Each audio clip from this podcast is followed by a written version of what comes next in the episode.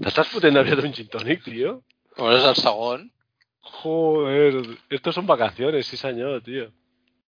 Home, alguns, alguns programes ho faig. No todos. Los que no tengo resaca. Bebo. No me queda ni una puta birra. ¿Qué pasa? Oye, ¿De qué os Sandro. ¿Qué? Tenemos un problema con Molina. Si no está de resaca, se está alcoholizando en, en directo, ¡Hombre! tío. Yo siempre. ¿Pero qué pasa? ¿Pero cómo se llama este programa? Hostia puta, es que. De verdad. Yo con Ferran no puedo, ¿eh? Otra noche para el bar. Hemos salido a ver qué pasa. Una vez más nos vamos a drogar. La vida pasa ante mí y la película es muy mala. Ciencia ficción. Nos vamos a drogar.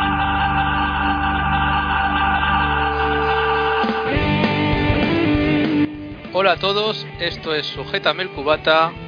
Bienvenidos.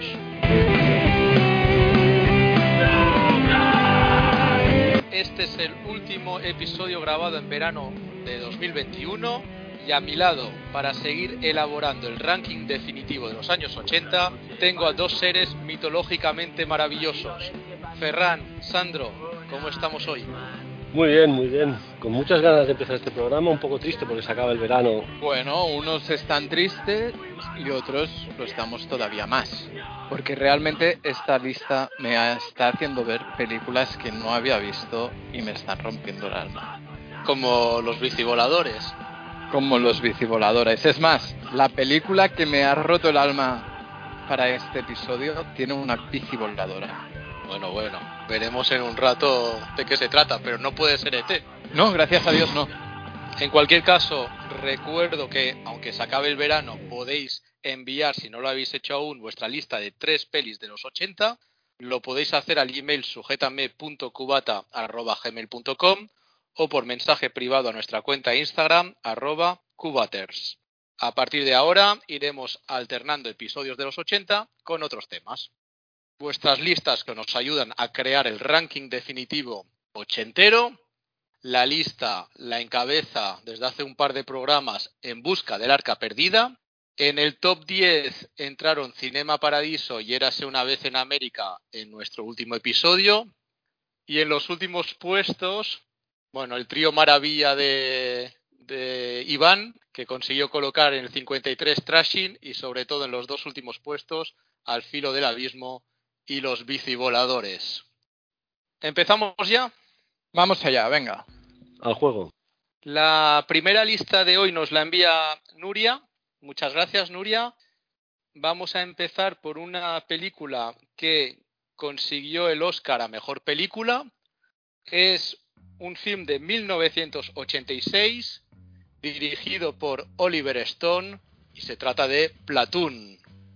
Platoon narra la historia de un joven voluntario a la guerra de Vietnam y cómo va afrontando la crueldad de la guerra y las rivalidades dentro del pelotón.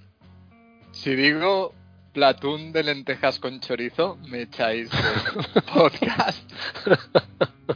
Yo pensaba que ibas a decir Platuno de Canarias. Vaya, vaya, veo que hemos estado dando vueltas estos días al tema. ¿Qué Bueno, nivel?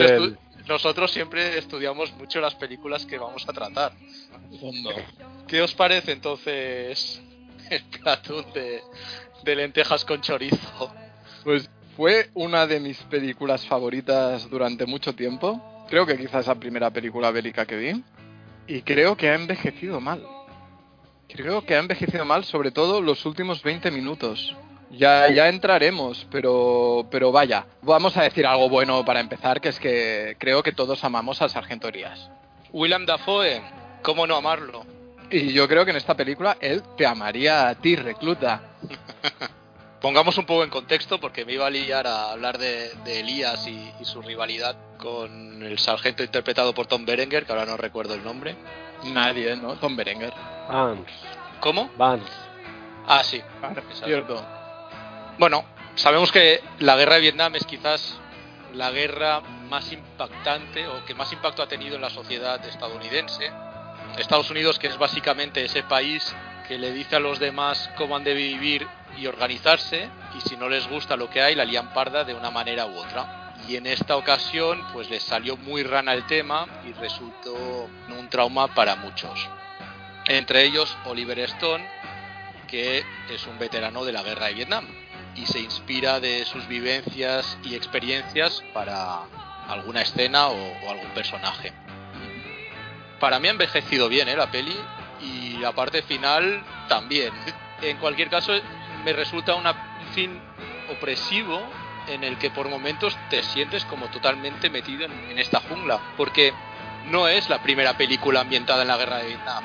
Antes hemos tenido el, Cazador o Apocalipsis Now como más emblemáticas, pero creo que es la primera película donde le dan realmente importancia al, país en sí y a lo que transcurre en él. Las otras películas me da más la sensación de que podrían haber sido en, en cualquier otra guerra, ¿no?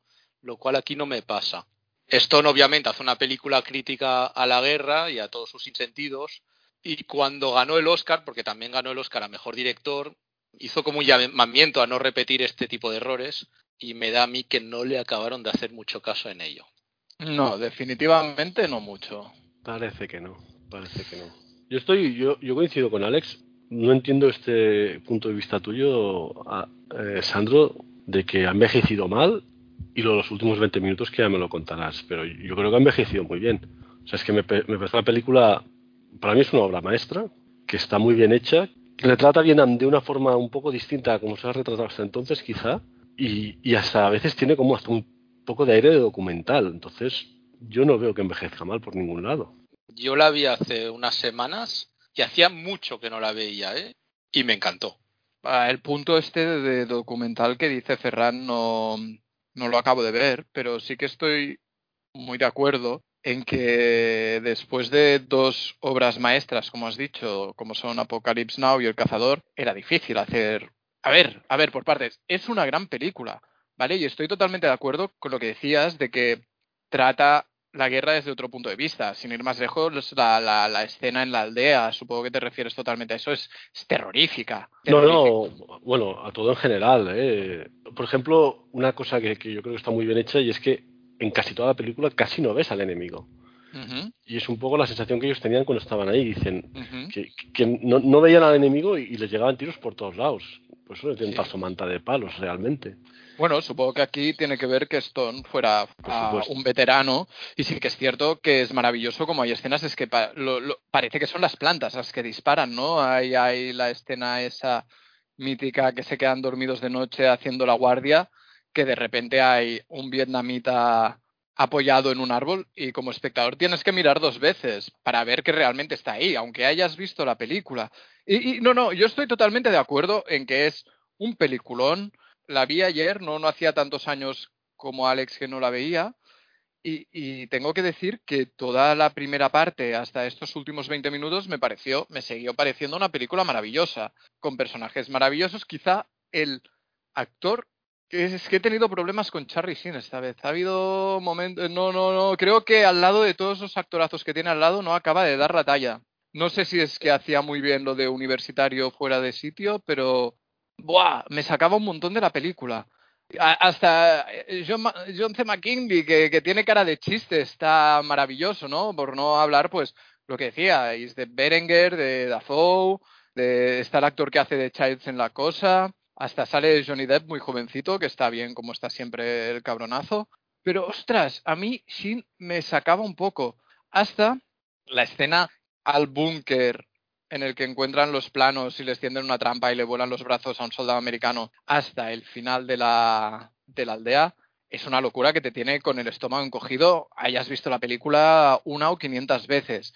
Pero sí que al final, y ya dejo de darle vueltas y os lo explico, es que para hacerte entender que Charlie Sheen ya tiene el culo pelado, de repente aparece con un pañuelo de Axel Rose en la cabeza y un pelazo de la hostia, que es que no, ¿Sabes? Los, vi eso y dije, no me lo acabo de creer. No me gusta tampoco que para enseñarte los tiros en la noche parece que estén disparando rayos láser. Es que parece una escena de Star Wars. No me gusta. Eh, igual son cosas que se tienen que hacer para... No he visto un tiro en la noche. ¿Me vas a decir que se vean así, Ferran? Tú más de un tirito en la noche lo has visto, Sandro. Hablamos de... Sí, sí, esto, esto, esto, las filias y fobias. Me cago en la puta. O sea, ah, A- sí, acepto sí. la estocada y te doy el touché. Eh, yo, te, yo te digo, el- la, la escena final, que puede parecer como la típica escena de guerra y demás, a mí me, me encanta porque Oliver Stone dijo que es una escena que él vivió realmente, que se ve que antes de una, tregua de Año Nuevo les atacaron por sorpresa y hubo una batalla sangrienta en la que está basada la escena final que se representa en Platoon. Entonces, yo no he visto tiros ni metralletas y espero no verlo jamás, vamos, seguro que no lo veré, porque si pasa algo así me voy a Andorra el más rápido el primero. Pero yo me lo creo que sea así. Y creo que esto que dices que parecen rayos láseres y demás es para que te imagines lo espeluznante que puede llegar a ser la guerra. Que después la, un poco la moralina de Charlie Sheen, pues matando al sargento Vance y demás, pues sí, es un poco para cerrar la película, ¿no? Es un poco de moralina que tiene el culo pelado, que se ha vuelto un tío bien que lo analiza todo, se ha vuelto un asesino quizá, pero vamos, a mí la, la escena final me parece espectacular, es un, un buen broche una película redonda. Te lo diré de otra manera. No, no, no me molesta la moralina, me molesta la ejecución, incluso el plano en el que han, justo antes de que termine la batalla y, caigan las bombas, que el sargento Barnes está a punto de matar a, a Charlie Sheen, es que hay dos primeros planos ahí hiper mega sobreactuados. No, no, no, no, no lo sé. No, no me gustó. Me sacó muy fuera de la película. Ya desde el momento que vi lo que he dicho a Charlie Sheen con su pañuelo de Axel Rose, pensé, no, tío, íbamos muy bien hasta aquí. Y no me había pasado hasta ayer. Y esta película, como he dicho, para mí, o sea, para mí fue una obsesión casi desde pequeño, porque recuerdo que iba al videoclub y que, y que veía la carátula, ¿no? No hemos entrado en el momento, en el momento Elías, pero veía esa carátula y ya, o sea, tenía que ver esa película, ¿no? Y, es una película que, que, que siempre me ha encantado, pero no sé por qué, pero ayer no me parecieron dignos los últimos 20 minutos. Quizás para hacerlo entender más, a, por si hay gente que no lo ha visto, el protagonista de la película, como hemos comentado, es eh, Charlie Sheen. Curiosamente, su padre Martin lo es de Apocalipsis Now. Su padre me parece también bastante mejor actor, dicho sea de paso. Totalmente. Eh, entonces, su personaje se llama Chris Taylor y llega a Vietnam con el pensamiento ingenuo de luchar por su país. Pero poco a poco su visión va cambiando a raíz de bueno, las atrocidades que se van cometiendo y de las divisiones e incluso odio entre soldados del mismo pelotón. Y comentar también que él va como voluntario Mm. que esto es, es, es un tema que, bueno, importante creo en la película, sobre todo al principio, porque es una decisión que los compañeros que han sido obligados a ir no entienden para nada, y me parece que Oliver Stone refleja bien que habitualmente los que los obligados eran jóvenes de clase baja. Los pobres, sí, incluso lo Totalmente. verbalizan. Mm. Y en Totalmente. un momento dado hay una conversación en la que estos jóvenes, que de hecho se autodenominan carne de cañón, no entienden que Chris Taylor se haya prestado voluntario a este infierno y él les explica algo así como que considera que los ricos también han de ir a la guerra. A lo cual le contestan que y hay que ser rico para pensar así y que siempre anda jodiendo a los pobres Exacto.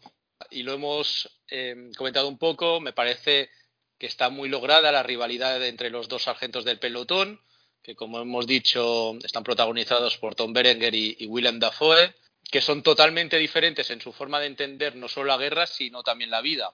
Tienen un antagonismo muy marcado y rozando el cliché, pero pienso que aún así es de los puntos fuertes de- del film. De un lado tenemos a Dafoe, que es más reflexivo, más filosófico, el único que realmente analiza la situación, y Berenguer, que es un psicópata de guerra, encantado de destruir lo que haga falta, siendo paradigmático mm, la escena donde que habéis comentado donde masacran el, el poblado. De hecho, hay una secuencia en la que Dafoe está mirando las estrellas en la noche, bueno, cuando si no, y en la que hace una reflexión dudando de si está bien lo que están haciendo y anticipando un poco que van a perder la guerra, que quizás es un poco tramposo, porque no sé si realmente un soldado de esa época, con la información que les llegaba, se ponían a pensar esas cosas, pero me Eh, gusta. Eso, eso que dices es que cuando habla con Charlie Sheen, bueno, con Taylor, con Chris Taylor, y, y le dice, vamos a perder esta guerra. Y, y a mí lo que me gusta es la respuesta de Charlie Sheen que le dice, ¿de verdad? ¿Nosotros? como diciendo, somos invencibles, es imposible. Y el día te responde, llevamos tanto tiempo dando patadas a todo, al culo a la gente que nos toca recibirlas. Y es un poco lo que realmente pasa, que, que estoy contigo, ¿eh? que no creo que un tío ahí en Vietnam pudiera ver eso, pero yo creo que ahí es una escena que ha buscado Oliver Stone bastante claramente para meter ahí su mensaje. Totalmente, totalmente. Y relacionado con este personaje y con lo que comentaba Sandro de la carátula, bueno, la escena que da pie a la carátula es una de las escenas más icónicas del cine de los 80. Y una de las muertes más icónicas de la historia del cine. Y en papeles pequeños que no hayáis comentado, Forrest Whitaker. Forrest Whitaker no lo hemos dicho. Kevin Tony, Dillon. Kevin Dillon tampoco lo hemos dicho. Tony Todd. Tony Todd, cierto. Oye, me, me sorprende que todavía no hayáis sacado el tema de la banda sonora. ¿No tenéis Pues nada mira, que decir? Era un tema de la banda sonora que... ¿Qué tienes que que- decir, Ferran, de la banda sonora? Sí, vale, calladme la boca. ¿Qué tengo que decir? Que a mí el tema principal, que es el que conoce todo el mundo, me encanta. Ya no sé más. Vale, que el tema principal es el adagio para cuerda de Samuel Barber, que está muy bien, pero una de las cosas que me pasó ayer es que Oliver Stone escogiste muy bien, pero no hace falta ponerlo cada 10 segundos. sí, se puede hacer un poco machacón, en eso te lo, te lo compro. Se pasa un poco. Pero el tema es muy bueno, entonces quizá quieres sacar réditos ahí. Sí, sí, sí, no, de decir, mira, tío, cómo la he clavado. Toma, un poco de adagio, pam, otro adagio. Mira, Charlie Sheen con pena, adagio. Uh, que se muere este, adagio. En la película también hay un momento en el que aparece una canción de Jefferson Airplane, White Rabbits, y luego más adelante una de Smokey Robinson.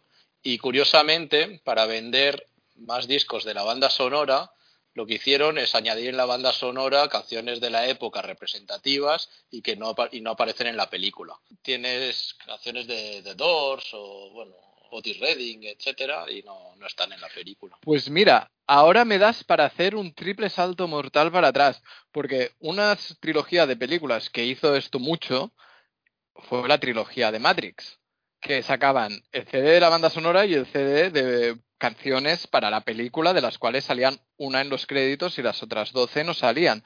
Y te digo esto porque ayer viendo la película, cuando suena White Rabbit en la, en la tienda de los Yonkis, estaba esperando que saliera Neo en algún momento por ahí volando o, o parando balas y no, tú. El, el A ver. 22 de diciembre no va a llegar suficientemente pronto. A ver, Sandro, no es porque Matrix 4 va a salir pronto y nos estás dando la turra con ella desde hace meses que tienes que sacar la colación en cada Que cinco sí, minutos, por favor. Oye, y no es la tienda de los yonkis, son unos fumetas. Los fumetas no son yonkis, hombre. No, pero a ver, a ver, después de tu apología de la marihuana hay que decir que para Barnes y el resto sí que son unos yonkis y unos débiles Sí. porque necesitan drogarse para, para, para sobrevivir en la guerra. Bueno, yo no, no, no, no lo sé, pero yo supongo que esa droga se la suministraba hasta el mismo ejército, quizá.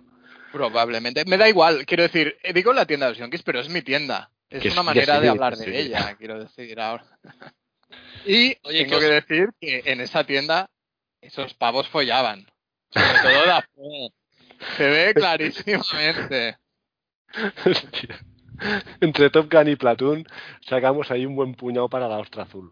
No, no, no. Uy, uy, espérate, espérate con el programa que queda. Pero, pero no, hombre, pero es bastante evidente, creo yo. Quiero decir, Dafoe está con uno, le hace unos ojitos a Charlie Sheen nada más entrar, tremendos. Y, pero la homosexualidad está mucho más contenida que en Top Gun. Nada que ver. Y esa cinta de profesor aeróbic que me lleva. No, no, de Axel Rose. es- No, Además, no, no, no. Elías, Elías. Dafoe. Ah, Elías, ah, vale, sí, pero está bien. Y el chalequito marcando bracitos.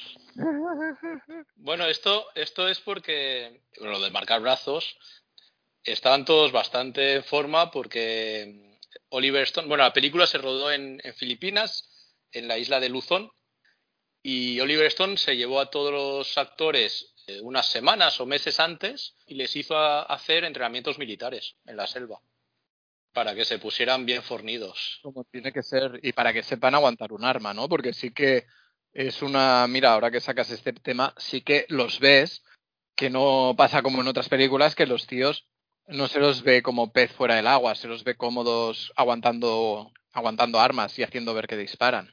Eso es de agradecer siempre. ¿La situamos o tenéis algo pendiente de comentar? No, yo creo que lo he dicho todo. Yo comentar que esta es de las pocas pelis que aún conservo en VHS. Así que la pondré bastante arriba, creo. ¿Y conserva su VHS? Eh, hostia, pues quizá en casa de mis padres, yo no. Si comparo con películas del Vietnam, para mí va por encima de la chaqueta metálica. Por Está el supuesto. 26. Uy, pero, pero yo creo, con todo lo que he dicho, creo que vas muy abajo. No, no, Sí. yo, yo, yo solo decía de entrada. Para mí es top 20. Seguro. Y más. Mm, Yo más, te la eh, Bueno, pondría no, por encima de Arma sí. Letal, yo. Wow. Número 12. Tengo dudas, ¿eh? Porque por una parte la pondría por ahí, pero es que de otro tengo la bajona de haberla visto hace nada y la pondría más abajo. ¿Tú qué dices, Alex? A ver, yo creo que entre el 12 que le ha dado Ferran y el 20, más o menos, creo que la podría poner en cualquier sitio y no me desentonaría.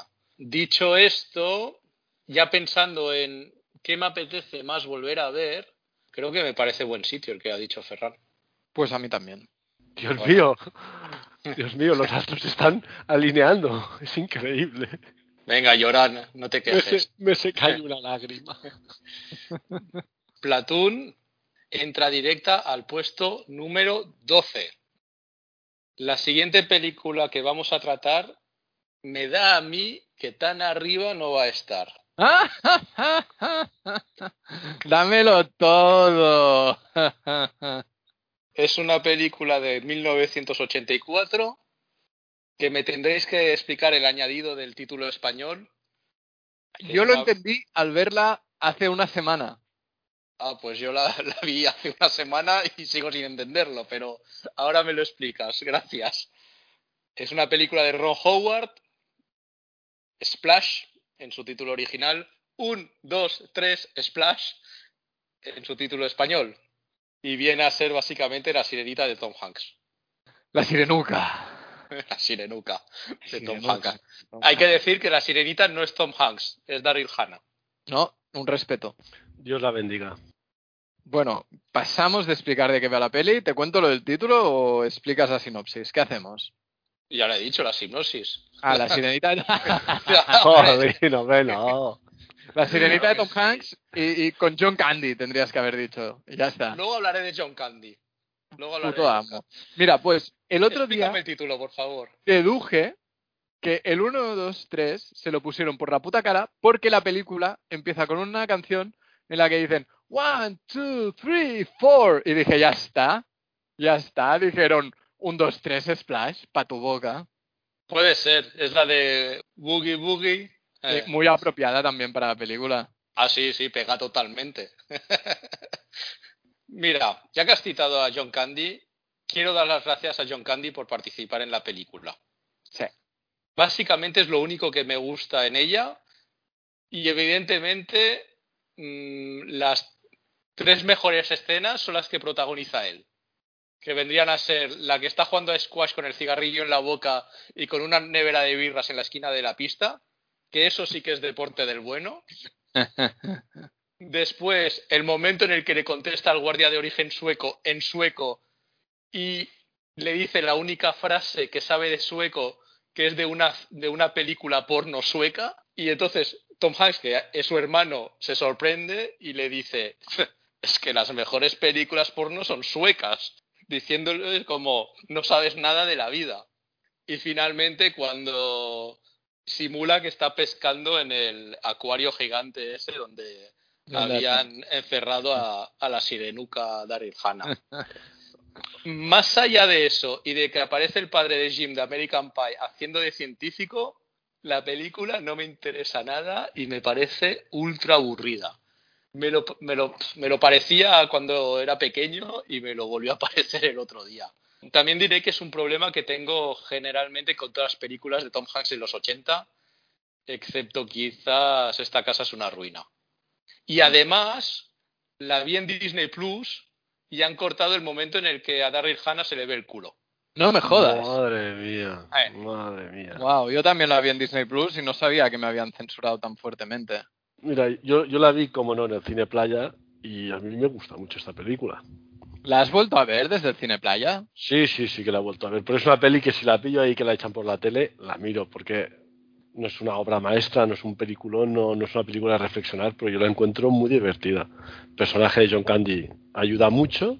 Tom Hanks está en el Tom Hanks del papel de los años 80, que siempre hacía, que, que para mí cumple. El personaje del científico que quiere demostrar que es un- una sirena y hace las mil y una trastadas que nunca le salen bien para demostrarlo, está muy logrado, está muy bien. Y bueno, es una peli simpática, inocente y que bueno, dura 90 minutos, te lo pasas bien un buen rato y, y la puedes olvidar. Dura Bueno, más. No, Dura pero un momento, 90. simpática e inocente, pero, pero si la sirena está va salida, que sale del agua y lo único que quiere es chuscarse a Tom Hanks sin parar. ¿Pero dónde ves la Estás, estás celoso, ¿verdad? Estás celoso. Hombre, eso siempre, pero de inocente nada. A ver, creo que esta película tiene el problema de que John Candy llevó demasiada cocalse, para empezar, porque están, o sea, todos Perdón, perdón. ¿Estás hablando de John Cocandi? de John Cocandy. quiero Oh, están todos histéricos. Pero, pero desde Tom Hanks, es Tom Hanks de los 80, pero histérico. La gente reacciona raro. Hay un momento justo cuando ella sale del agua y, y la pillan en la Estatua de la Libertad que, que la gente que pasa por ahí se le abalanza encima como locos, ansiosos de tocar a Daryl Hannah, que también es una reacción que podría tener yo, pero no, no los turistas de la Estatua de la Libertad. Y también me he preguntado siempre por qué le gustaba tanto la película a esta gente. Llego a la conclusión de que porque en los 80, si era una peli de Tom Hanks, te tenía que gustar. Y no hay más. La película me parece esto histérica. Sí que me gusta el giro que da cuando se descubre para la opinión pública que ella es una sirena y la encierran y, se cuelan en la base con John Candy, que hay el chiste este de las películas porno suecas y todo esto. Pero aparte de esto, hosti excepto unos cuantos detalles como que los efectos me parece que están bien, que ahora sería todo CGI y aunque ella lleve una cola de, de, de trapo, pues no queda tan mal. Yo estoy de acuerdo con Ferran de que los momentos con John Cocandi y con el padre de Jim merecen la pena, pero que son 10 minutos, como mucho. Buenísimo. También está bien que pasan por delante de un cine que está exhibiendo Evil Dead. Y eso me pareció un, un, un bonito detalle. He dicho que me casaría 100 veces con Daryl Hannah, aunque tuviera rabo de sirenuca. Mm, No, pirata. Hombre, full equip. Y bueno, ya que tenéis muchas cosas más que decir, yo, yo tengo que decir dos cosas que he visto en la película. Yo ya he dicho demasiadas. Ferranuco, Yo no, a ver, no. Tampoco mira, tiene mucho que decir esa película. os diré una cosa que he visto en la película y una reflexión que me hice al terminar. La cosa que vi es que ellos, al final de todo, se, se escapan del laboratorio a- y los persiguen un montón de camiones militares. Pues el primer camión militar que va detrás de ellos, en el parachoques lleva una inscripción muy grande que se puede leer unas cuantas veces que pone Trans 666. Trans. Hablando de sirenucas. ¿Quién nos está intentando decir la película? Es una película inocente, ha dicho y Ferran. Farias, tío. No, no, Trans 666. Una película inocente, no vas eh, lanzando el mensaje Trans 666 a tus, a tus espectadores. No sé si te están diciendo que los trans están bien o que los trans están mal, pero en cualquier caso, si la volvéis a ver, fijaros en esto. Y mi reflexión es que al final Tom Hanks decide irse con ella y se tira y se tira al mar, ¿no? Y le dice, "No podrás volver nunca." Y se ven unas cuantas escenas de la sirena llevándolo de la mano, porque ella lleva cola y él es un humano con dos piernas. Con lo cual la reflexión que me hago yo, cuando llegan a Nueva York este subacuático maravilloso, si Tom Hanks, si no lo operan, ¿eh? Operan trans sireno, si no lo operan y le ponen una cola, sigue con sus dos piernas. Entonces, pasa, rodeado de sirenos, pasa a ser como un, un paralítico submarino que no se puede valer por sí mismo. O sea, lo tendrían que coger de la mano para llevarlo a cualquier lado, llevarlo al baño, llevarlo a comer. Entonces, que o sea, esta relación solo puede durar, le doy seis meses, porque claro, Daryl Hannah, toda guapa y toda tal, cuando lleve seis meses con el paralítico submarino que no puede moverse por sí mismo, dirá, anda, vete por ahí, me voy con un sireno cachas. Con cola. Hostia, Sandro, ¿cómo, cómo estropeas una bonita historia de amor en, en dos, en dos frases, tío? No, piénsalo. ¿Qué haces debajo del mar viviendo con dos piernas?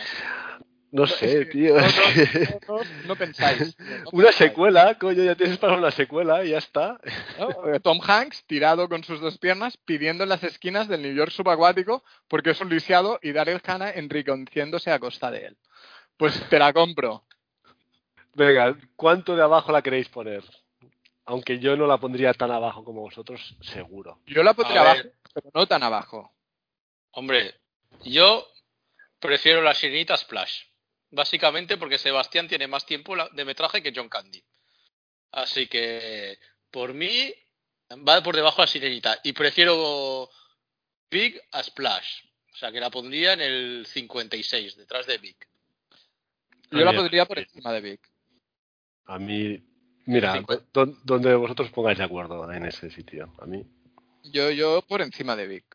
Porque me, me interesa más el rollo trans y sireno que no el rollo pederasta. Oye, una cosa, lo de trans en un camión normalmente se refiere a transporte. No va más allá, ¿eh? ¿Y el 666 de después a quién se refiere? Porque es un camión militar y te están diciendo que son los 665 años. malos. Vaya casualidad, Te Dios están mío. diciendo que son los malos, hombre, los militares que quieren ahí destruir esa bonita historia de amor. La acepto poner por encima de Big porque en Big no sale John Candy. Venga. Así que 1, 2, 3, Splash logra el puesto 55 de 62. Qué cosas. Hemos ido de, de una banda de la lista a otra. Pero creo que con la tercera película vamos a volver a, a subir en, en las cuotas más elevadas. En este caso es un film de 1984 dirigido por el gran Milos Forman y es Amadeus.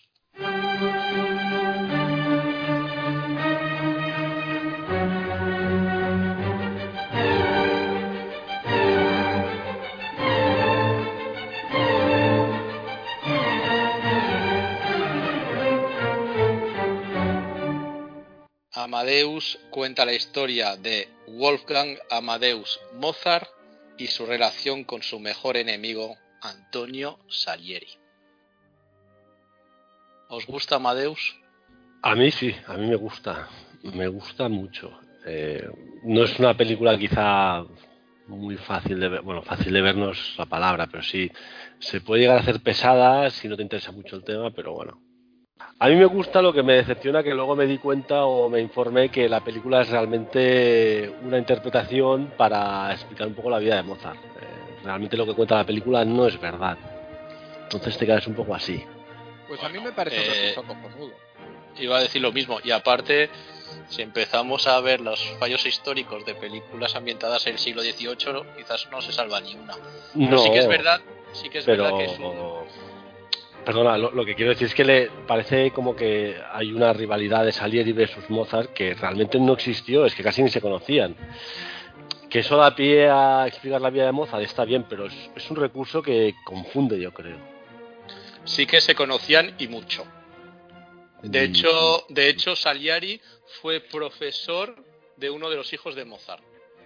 Así que se conocían, pero bastante. no sé no sé yo lo que he leído no, no se conocían para nada y decían concretamente esto que, que la película es en plan joder que, que- que están creando aquí A ver, lo que sí que es verdad es que es un biopic muy entre comillas eh, sobre Mozart. Mm, El que no la haya visto nunca y se piense que es una historieta sobre la vida de Mozart se va a llevar una soberana hostia porque es mucho más que eso y en mi opinión es una gran, gran, gran película. También es verdad que la historia en realidad fue bastante diferente porque a pesar de que sí que se conocían, básicamente porque eran dos compositores muy famosos viviendo en la misma ciudad en el mismo momento, la rivalidad entre ambos fue muy, muy exagerada en años posteriores por varias obras que se crearon. La primera de ellas fue una tragedia escrita, creo que alrededor de 1830, por Alexander Pushkin.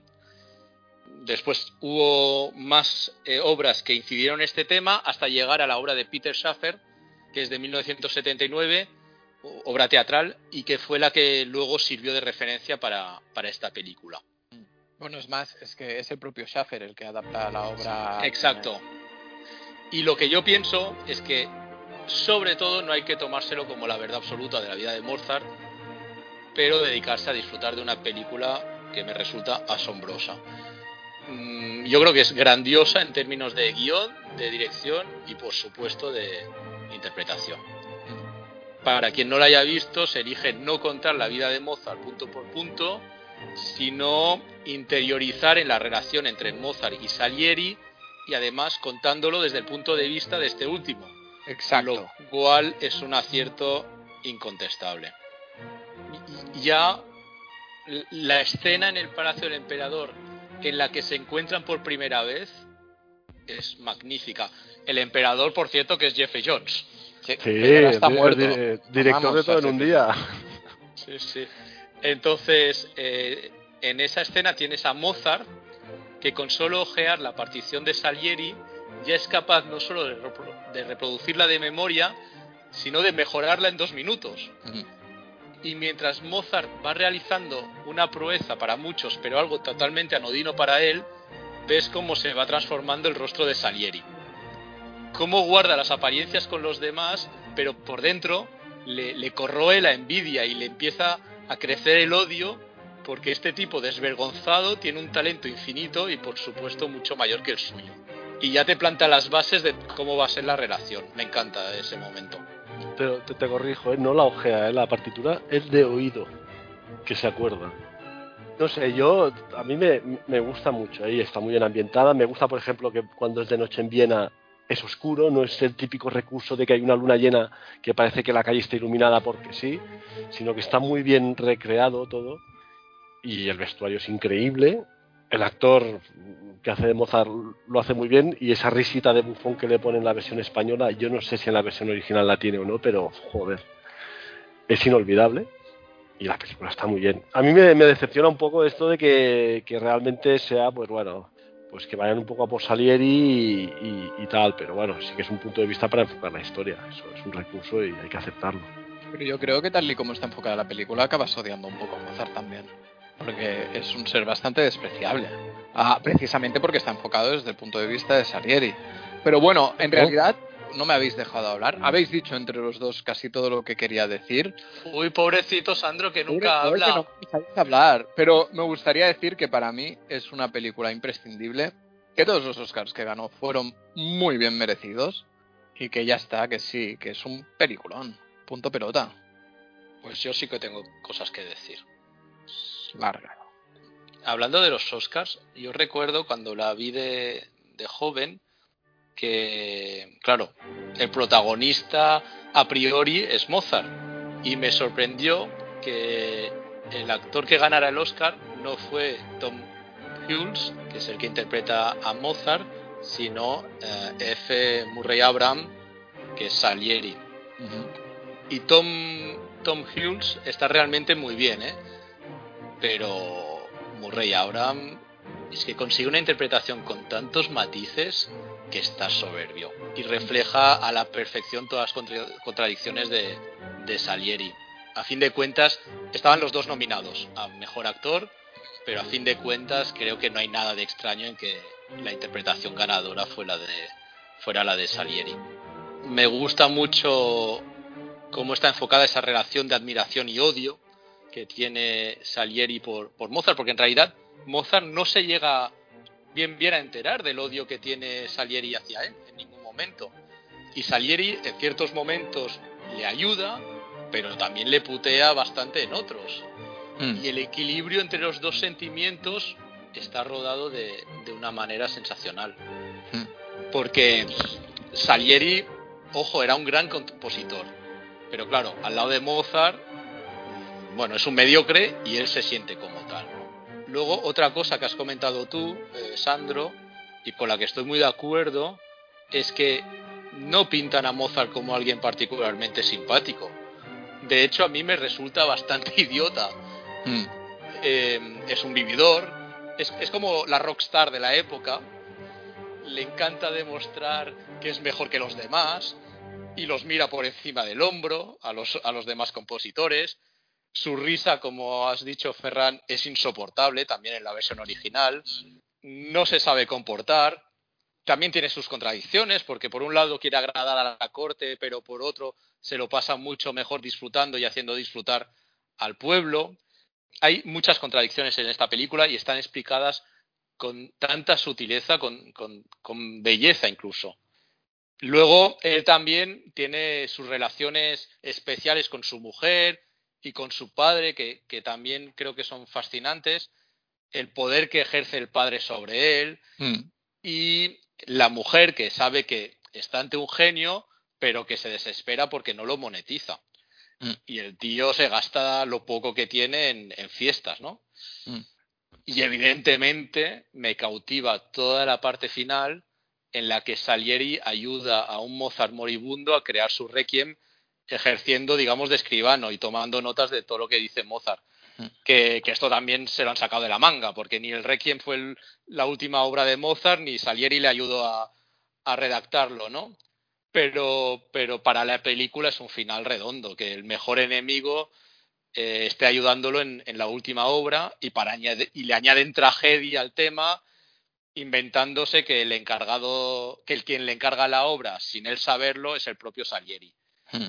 Todo el montaje de esta escena es, magnífico.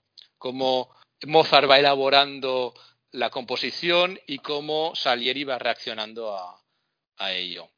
Yo lo que has dicho de que, mira por encima del hombro a, todos los compositores y demás y que la peli despotrica de la ópera italiana a saco, yo, no sé cómo lo interpreto, es que realmente él no los mira por encima del hombro, sino que él se sabe que es un genio y que está tocado por la mano de Dios y es que ni los considera, yo creo. Es decir, Peor aún. Sí, pero que no, no es que, que vaya, no sé, yo- la impresión que me da no, no es tan de decir soy mucho mejor que vosotros, sino que es que es que ya ni, ni, están en su nivel y él lo sabe. Y Salieri lo sabe, Salieri es un tío que, que ha trabajado desde pequeño el método, ahí ha sacrificado su castidad y su vida dedicada a Dios y le daba la posibilidad de ser un gran compositor y se da cuenta que ante el talento puro o, o el Dios mismo que representa, representa a Mozart no hay nada que hacer, es que es imposible. Claro, pero es que ese es el drama. Quiero decir, a ver, Mozart eh, eh, es un pobre diablo con un don. Entonces, claro, Salieri representa el esfuerzo, lo que dices tú, los estudios, el, el, el, el- el trabajar, y entonces viene este petao, porque es un petao de la vida, que lo único que tiene es un don, y claro, hace, Bueno, es que hace, hace que se pregunte qué ha hecho con su vida. Tiene un don, tiene un don y otra cosa que envidia mucho Salieri, que es un padre que le, ayude en el mundo de, de la, de la música, porque de hecho Leopold Mozart, el padre de Wolfgang Amadeus, también fue un compositor de música clásica. A ver, desde pequeño lo han potenciado para eso, que luego tenga un don o lo desarrolle es otra cosa, pero eh, que, que no es un no es un genio que ha nacido en una chabola y un día encuentra un piano y empieza a tocar increíble, sino que, que está trabajado desde... No me refiero a eso, me refiero a que le pone cero esfuerzo, a que la cabeza la tiene en otro lado, que tiene, le encanta.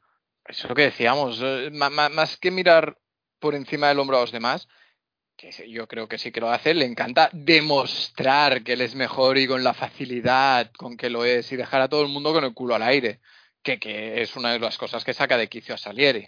De hecho, Mozart se ofende que le hagan pasar un casting para ser profesor de una de las hijas del emperador y no acude porque considera que no es digno de su talento hacer un casting con los demás Y eso compositores a la que- mujer una vez más. sí.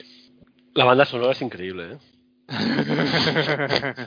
las ventas de discos de Mozart como podéis imaginar hubo un boom por Mozart tras esta película bastante espectacular Mozart y- manía. Perdonad mi ignorancia, yo des- después de esta película, el actor que hacía de Mozart, E- Es un actor, Tom Hulce, ha hecho alguna película, pero es un tío que sobre todo se ha dedicado al, al teatro y, y creo que a los musicales también. yo es que no conocía ningún actor de la película realmente, ¿eh? Jeffrey Jones, ¿No lo conoces, Jeffrey Jones? ¿No conoces al, al director de Ferris Bueller? Ah, bueno, el director de Ferris Bueller sí, sí, ya lo he dicho antes, sí. sí Pero, no, no, no. Y, y- y F, y F. Murray Abraham lo conoces también. Me Ah, suena la cara, pero no, no- A ver, viendo la película sí que he pensado, mira, este era el director, este me suena la cara, pero Mozart, el protagonista, sí que era en plan, este tío no lo he vuelto a ver aparte de esta película, al menos yo. F. Murray Abraham, de hecho, sale, por ejemplo, en Scarface, la cual ya hemos comentado, que se lo cargan tirándolo desde un helicóptero. No sé si recuerdas esa escena. No, es que Scarface tampoco, ya os dije que no. Pero la has visto. Sí, sí, pero no, no la recuerdo, no la recuerdo. Pero bueno, y sale en El nombre de la rosa, sale en Last Action Hero, me acuerdo. Luego, es verdad que... Habi- Action ¿eh? Sí, sí, sí.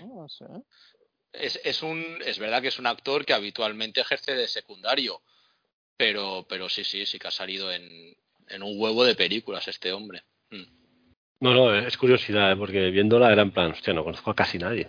¿Sabéis quién sale también? Que es la, la joven ayudante que, que contrata a Salieri para que trabaje en la casa de Mozart. Sí, Es eh, Cynthia Nixon, que es una de las de eh, Sexo en Nueva Sexo York, Sí. sí, La- sí, sí, sí, la sí. pelirroja. Situamos la película. Venga. venga. Pues yo con lo que he dicho de ella la meto directa al top 10 y la pongo en el número 8. Es decir, por detrás de Eras una vez en América y por encima de eh, Regreso del Jedi. El retorno del Jedi. ¿no? Por. Vete a cagar. Esto Por para lo he hecho a propósito, lo he hecho a propósito. Lo he hecho a propósito, Sandro. Yo tan arriba no la veo, ¿eh? Yo la pondría por encima de los Goonies. El 16, 17, por ahí. Pues yo la pondría por encima de Elegidos para la Gloria. Entre Elegidos y Los Intocables. Rozando el top 10. En el 11. Te lo compro en el 12, venga. Ya, es que el Hit para la Gloria es un peliculazo también, ¿eh? Hostia. Ya, pero yo Elegidos para la Gloria la he visto ahora de nuevo, es un peliculazo y Amadeus es una película que tiene más, la he visto más veces y tiene más peso. No, tengo que decir y reconocer que precisamente la había visto hace poco porque me la compré en formato físico y todo. Yo también la podría por encima de Elegidos para la Gloria. Aún gustándome muchísimo Elegidos para la Gloria. Me parece que Amadeus es más redonda. Pues ahí la ponemos. Venga, número 11, rozando el top 10, se coloca Amadeus. Pues muchas gracias Nuria otra vez por tu lista, con dos películas muy bien colocadas, otra ligeramente menos.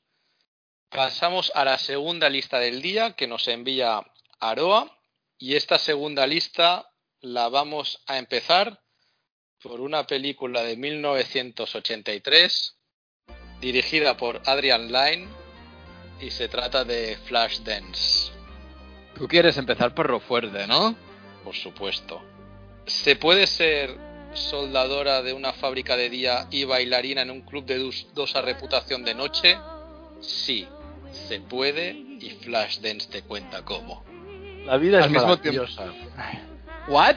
Que la vida es maravillosa y eres soldadora, pero acabas con un novio rico, con un Porsche y un perro y un ramo de rosas. Ah, bueno, un novio rico que es un stalker que la persigue constantemente, que te hace favores a tus espaldas y que, habiéndose enfadado, entra en tu casa a coger tu perro, ponerle un lazo y esperarte en la puerta de unas pruebas en un conservatorio. Pruebas de las que hablaremos luego porque yo creo que ahí hay un giro de guion. Pero, a ver, he dicho ya que odio What a Feeling con todo mi ser. Todavía no. Pues digo, odio What a Feeling con todo mi ser. Que tiene frases tan poderosas como Take your passion and make it happen. O sea, es que no es autoayuda de baratillo. Desea las cosas muy fuertes hasta que te duela, pero deseaslas. A mí la canción me gusta, es una canción popera, es divertida, yo qué sé, no. Sí que es, es mensajes subliminales y ahora con 30 años se ve muy atrás y claro, son todo de va, todo va a ir bien, tú lo puedes lograr, qué sentimiento, sigue tu pasión, está claro. La canción tiene, tiene su qué. Lo bueno de la peli es que dura solo 90 minutos. Personalmente se me pasaron bastante rápido, aunque no hay guion. Los diálogos son los que son. Bueno, hay, hay cosas que no tienen sentido, como lo que has dicho del Stalker, pero, pero bueno, hay más. Porque el pavo ese que está siempre en el bar, que, que es un delincuente, ¿sabéis cuál digo? Chuloputas. El chuloputas, este que también luego se liga a, a una A la amiga, ¿no? a la amiga, Sí. y, y va pagando con billetes de 100 dólares en, en un bareto de mala muerte, ¿sabes? Que dices, bueno, pues vale. Pero bueno, Jennifer Bills, bien, bien. No, es mona, pero la odio fuertemente, esa cara de monga que tiene. Va- Vamos a, a- a- bueno, a tirar de la manta. Hubo muchas críticas porque los, los números de baile no los hace ella. Y todo el mundo pensaba que sí, cuando hubo el estreno. Pero que fue un follón, porque claro, joder, a- aparte se nota en el baile final, dijéramos, el baile que cierra la película, llega un pelucón que dices, esta paga no es la misma, no me jodas. Pero a ver, aquí te das cuenta y cuando hay un pavo en el, en el sitio de, de Nicole Kidman en bici voladores, no te das cuenta. No, no me, no me di cuenta porque Bici Voladores estaba con la neurona al mínimo en plan que se acabe ya y cuando vea a Iván lo voy a matar. Pero me, Ah, mira. aquí sí que se vendía un poco como que era la actriz que lo hizo y, y supuso un follón y ella salió diciendo, a ver, soy una actriz, pero no puedo hacer estos bailes y punto. Mira, hablando de los bailes, la- la- el personaje es está loquísimo, loquísima y baila muy violento. A mí me ponía nervioso su manera de bailar, baila muy violento. No, no, no lo entendí. Bueno, no se comprende en absoluto que luego vaya como a una audición de ballet clásico, ¿no? No, es que a bueno, ver, es que esta audición de ballet clásico es como para mí, para mí es una precuela de Black Swan y Joker. Realmente no ocurre esta audición porque no se ha atrevido a ir o porque está todo en su cabeza porque como reaccionan los, los examinadores no no no puede ser que empiezan a sonreír y a mover y a bailar al ritmo de ella y a emocionarse pensando, ¡guau! ¿Cuánto poder me transmite esta mujer? Eso no es así, con lo cual está loquísima y está todo en su cabeza. Es la única Sí. manera de darle un poco de sentido a esto. Pero es 1983, esto es un videoclip, no es una película, es, Esto lo Es- que es es, es que un videoclip hecho película para, bueno, consumo rápido en ese momento que debería ser la bomba. Consumo rápido la, la coca que había en, en el, en el despacho de los guionistas. Porque me cago en la puta, que sin sentido. O sea, Bueno, ¿sabes quién es uno de los guionistas? sí, el de, el de Instinto Básico, el señor Sterzas. Exacto. Sí, sí, sí. Y el director, Adrian Lin, que dirigió Atracción Fatal y la, esca- y la escalera de Jacob. Quiero decir, a ver, esta tía, hemos dicho que era soldadora y bailarina. ¿Cómo coño tiene el pisaco que tiene? Porque tiene un, un, loft de la hostia, vale que es Pittsburgh y no Nueva York, pero joder, o sea, no, no, no sé, es como, esto mola, pongámoslo, esto también mola, pongámoslo, y tenemos que poner Girl Power de 3 al cuarto, pongámoslo, pero luego lo consigue todo a través del tío que parece que le mete los cuernos y que no tiene sentido, que aparte es un pederasta porque se llevan mínimo 20 o 25 años, el tío este debe tener 40 tacos y la niña tiene 19 en teoría. Y tienen como una... ¿Os habéis dado cuenta de la cantidad de chistes de polacos que hacen? ¿Por qué? ¿Por qué? ¿Por qué Debe haber- hacen debe- chistes polacos? ¿Debe haber mucho polaco en Pittsburgh o qué? No lo sé. ¿O porque no lo por- hay. No lo sé. Tú como experto en Pittsburgh, Yo de experto en Pittsburgh no, pero te diré que he ido cinco o seis veces y bastante tiempo y no recuerdo que haya polacos, la verdad. Es un mojonaco de película. Y otra cosa importante, Jennifer, el nombre es Jennifer. ¿Se escribe con dos Ns o con dos Fs? Porque nunca, o sea, siempre lo aprendo de una manera y al cabo de 15 días me lo cambian. Ahora es con dos Ns, ahora es con dos Fs. No se puede vivir así. Es con dos Ns y una F, ¿no? Siempre. No lo sé, no lo sé. La semana que, que viene sí. seguramente será con una N y dos Fs. Esto es como, mi- Pa. mi- como Mississippi, ¿no? Aunque Mississippi, el día que aprendí que todo iba doblado, ya Lo que te iba a decir es más fácil. Volviendo a, a, a Platoon, decir que en Platoon se pasaban con el adagio y aquí, o sea, el what a feeling te lo enchufan 35.000 veces cuando no hacen para hacer un pequeño corte y ponerte un maniac que creo que le va muy bien al personaje. Yo, yo es que creo que en Y ahí realidad... los rock and roll, ¿no? y También ahí los sale. rock and roll, sí, sí, sí, sí. Mm. sí, sí. Yo creo que no te gusta porque no hay homosexualidad reprimida ni tapada. Aquí es una mujer y un hombre y no hay nada más que ver.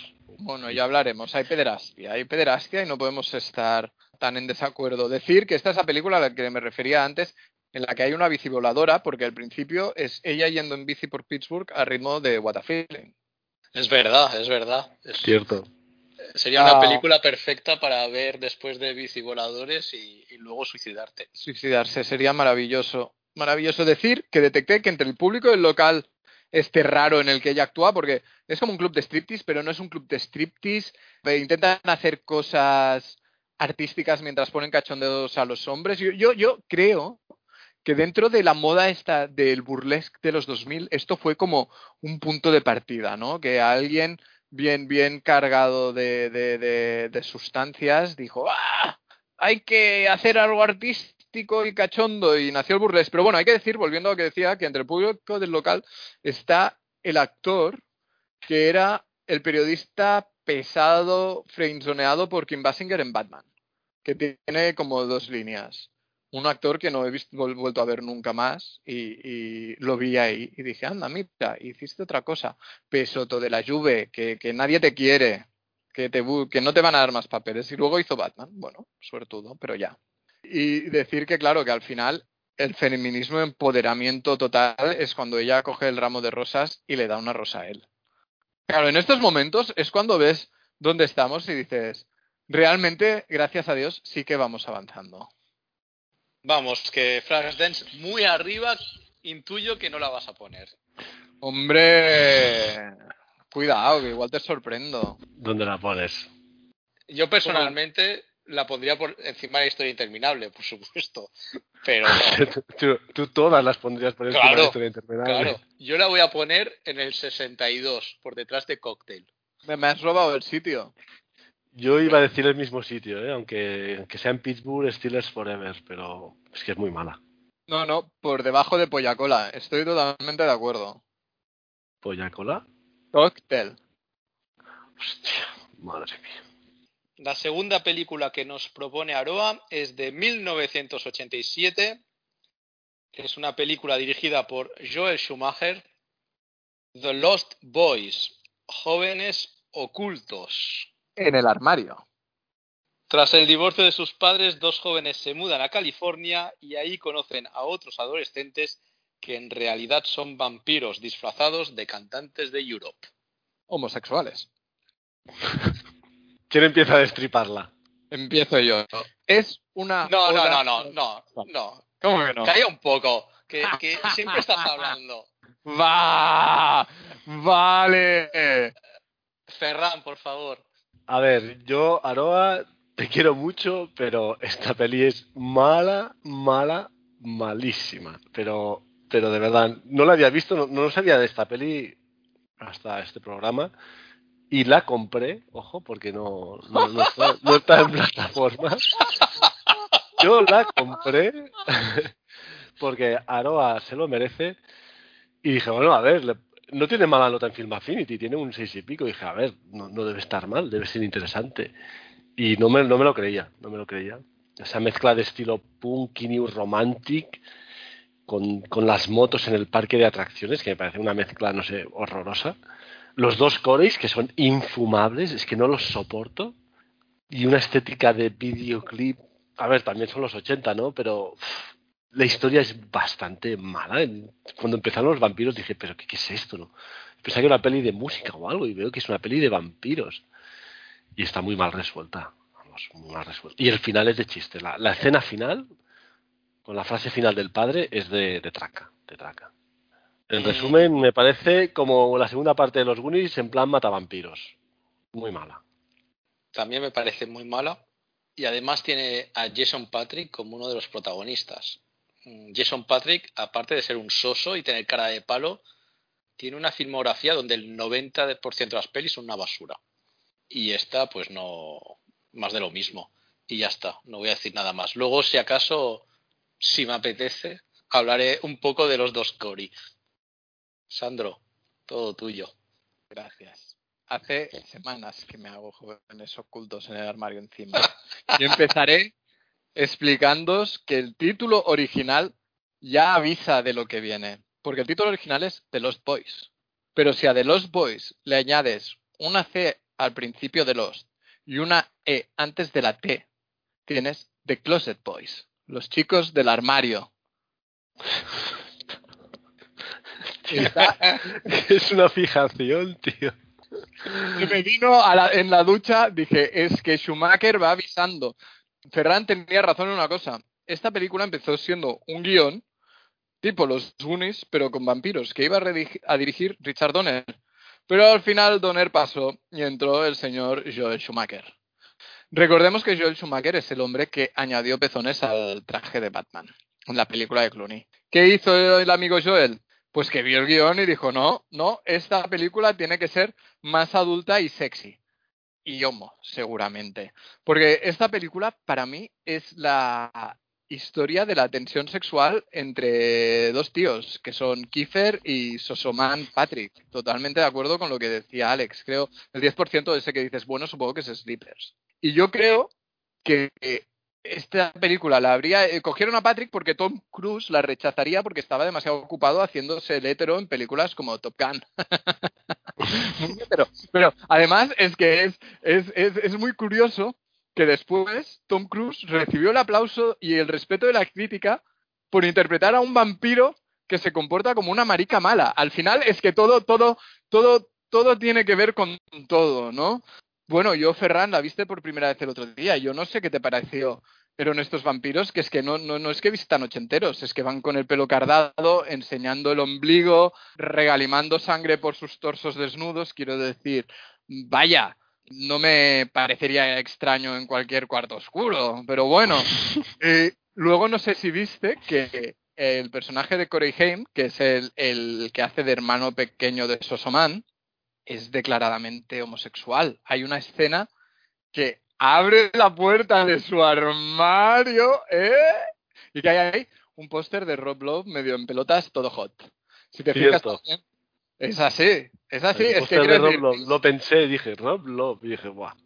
No, no, esto va así. Después, es el único personaje que viste de colores claros y de colores blanquitos. O sea, es, es, es puro. Bueno, ¿y algún estampado o...? Sí, pero que champán, claritos, sí, Sí, sí, no sí, viste de negro. No, no Pero- vale gótico. No, no, pero eso, estampados dignos del Día del Orgullo. To- Totalmente, totalmente. Entonces, eh, aparte de, de esta oda a, bueno, a la homosexualidad ya inherente al mundo de los vampiros, ¿no? De beberse la sangre de, de ¿cómo se llama? De, de Kiefer Sutherland. Y que al final es, es el personaje femenino que parece que todo se desencadena por parte de ella, pero pasa a ser totalmente secundario. Quiero decir, aquí el tema está entre ellos dos. A ver, es una mierda de película, ha envejecido fatal, me parecía ya un coñazo en su época. Y creo que las dos únicas cosas buenas que tienen son el perro, que si no me acuerdo mal es Nanook, que es un enrollado, y que gracias a esta peli descubrió a The Doors. Y eso está bien. No, En realidad es que es lo único bueno que tiene el principio. cuando Sí, llega. yo cuando empezó dije, hostia, de dos. Joder, esta película ha de estar bien. Y la decepción. Una cosa buena sí que tiene, yo creo, es que enseña toda la paleta de ropa horrorosa que había en los 80. Desde lo que viste el amigo Corey, que lleva una gabardina de tela que es horrorosa de color gris. Bueno, es que hasta lo que viste en los New Romantics estos de bodas de garrafón y la gente que ves por el parque de atracciones, que es que es realmente un desfile continuo. Siempre me ha parecido que la película hubiese sido más interesante si al final el jefe supremo de los vampiros hubiese sido ella. Porque hubiese sido ya perfecto, ¿no? La mujer Mm. dominando a los gays. Mm. Mm. Sí, pero no, no, no, no tiene, no tiene, no tiene mucho ese final, no tiene mucho sentido. A ver, la frase coñona del abuelo al final a mí tampoco me molesta tanto, es lo que hay. Hostia, eso es patético, tío. Eso es de. Ah. Vamos. Lo que más odio de aquí son los putos vampiros. Ja, ja, riamos todos, ya está. Sí, yo la peli es tan mala que eso no, no, no me molesta. En cualquier caso, diría que es la primera película en la que coinciden los dos Cory, que son Cory. Feldman y, y Cory Haim. De todas las estrellas juveniles de los 80, quizás los dos más juguetes rotos fueron ellos, ¿no? Aparte de River Phoenix por las circunstancias de su, de su muerte. Pero Corey bueno, Haim. Corey Haim también murió relativamente joven, pero ya con 30 y bastantes. Murió de una neumonía, pero su salud estaba muy deteriorado por todos los años de exceso siendo, siendo joven. Son chavales que entraron en el mundo de las drogas muy pronto, que sufrieron abusos sexuales siendo niños y adolescentes. Era una época en la que, de hecho, se decía que en media industria se había tirado a los coris y que se los iban pasando unos a otros. Es una historia realmente muy triste, ¿eh? la, de, estos dos chicos. Y bueno, relacionado con esto de, que se los iban tirando, Feldman hace no demasiado dijo que Charlie Sheen había violado a Corey Haim en una de sus primeras películas. Que no se ha demostrado si es verdad, claro, a día de hoy es imposible.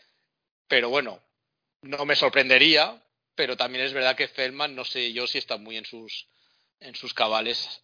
Sí, yo creo que Feldman lo que diga tampoco se puede Exacto. tomar como un hecho porque necesita casito también, pobre. Lo que está claro es que todo lo que ocurría detrás de la cámara era sin duda muy sórdido para algunas de, de estas jóvenes estrellas. Creo que era Feldman que decía, no, era Jaime, creo que era Jaime que, que bueno, so, en realidad son niños que, que fueron empujados por sus padres a, a ser actores y ganar dinero y, y, hacer que la familia sea millonaria, ¿no? Y creo que era Jaime que decía que el único momento en el que era medio feliz era mientras rodaba, porque no estaban su madre metiéndole hostias o, o otros abusando de, de él, ¿no? En, en, Los Ángeles de la época se crearon discotecas para estos niños, pero claro, en las discotecas no solo había niños, había adultos, eh, se metían de todo, se metían de todos los niños, ¿eh? me refiero, y los adultos, más de uno, pues abusaba de, de ellos. Es, es todo muy lamentable lo que, lo que pasaba muy feo, en esa época. Sí, muy feo. sí, sí. sí, sí. Drew Barrymore, hay, hay tantos de los 80. Sí, bueno, a ver, están están todos los, están el Sean Astin y están, están todos, mm. Josh, Josh Brolin, que mm. seguramente eh, no todos de no todos ellos lo sufrieron como lo han sufrido estos dos, ¿no? Mm. No, pero hay casos pero, muy flagrantes. Está sí. Drew Barrymore, un poco después Macaulay Culkin, quiero decir. Sí, sí. Yo que, quiero creer que hoy en día hay más control sobre estas cosas. Seguramente sí. En fin, ¿la colocamos? Sí, bueno, decir que, como no, están haciendo reboot remake ¿Ah, sí? para de aquí poco. Sí. Bueno, puede ser mejor, ¿eh? No lo tiene difícil. Sí, sí. Yo te iba a decir que gracias a esta peli ya valoro más Brácula de chiquito. Me parece mejor película. sí. Y yo gracias a esta película valoro más Flashdance.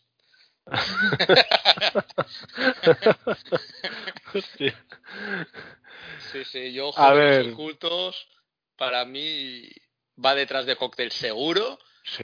y la pongo detrás de Flashdance en el 63, por encima del filo del abismo. Y dudando, con... bueno, mira, ¿sabes qué? Yo te la, la pongo, pongo, debajo, ¿eh? Exacto. Del filo del abismo. Sí, creo que la película de Crystal Slater es más digna. Así que la pongo en el penúltimo puesto por encima de los bicivoladores. Que ahí ya no, no llega al nivel de los bicivoladores. No, será difícil. ¿Cómo lo ves, Sandro? Pues totalmente de acuerdo. Perfecto. Pues jóvenes ocultos, puesto número 63. Aroa, lo estás petando. Eh, he dicho puesto 63, es puesto 64, jóvenes ocultos. Cuatro. Vamos con la tercera película de Aroa y diría que con esta se redime de sus pecados.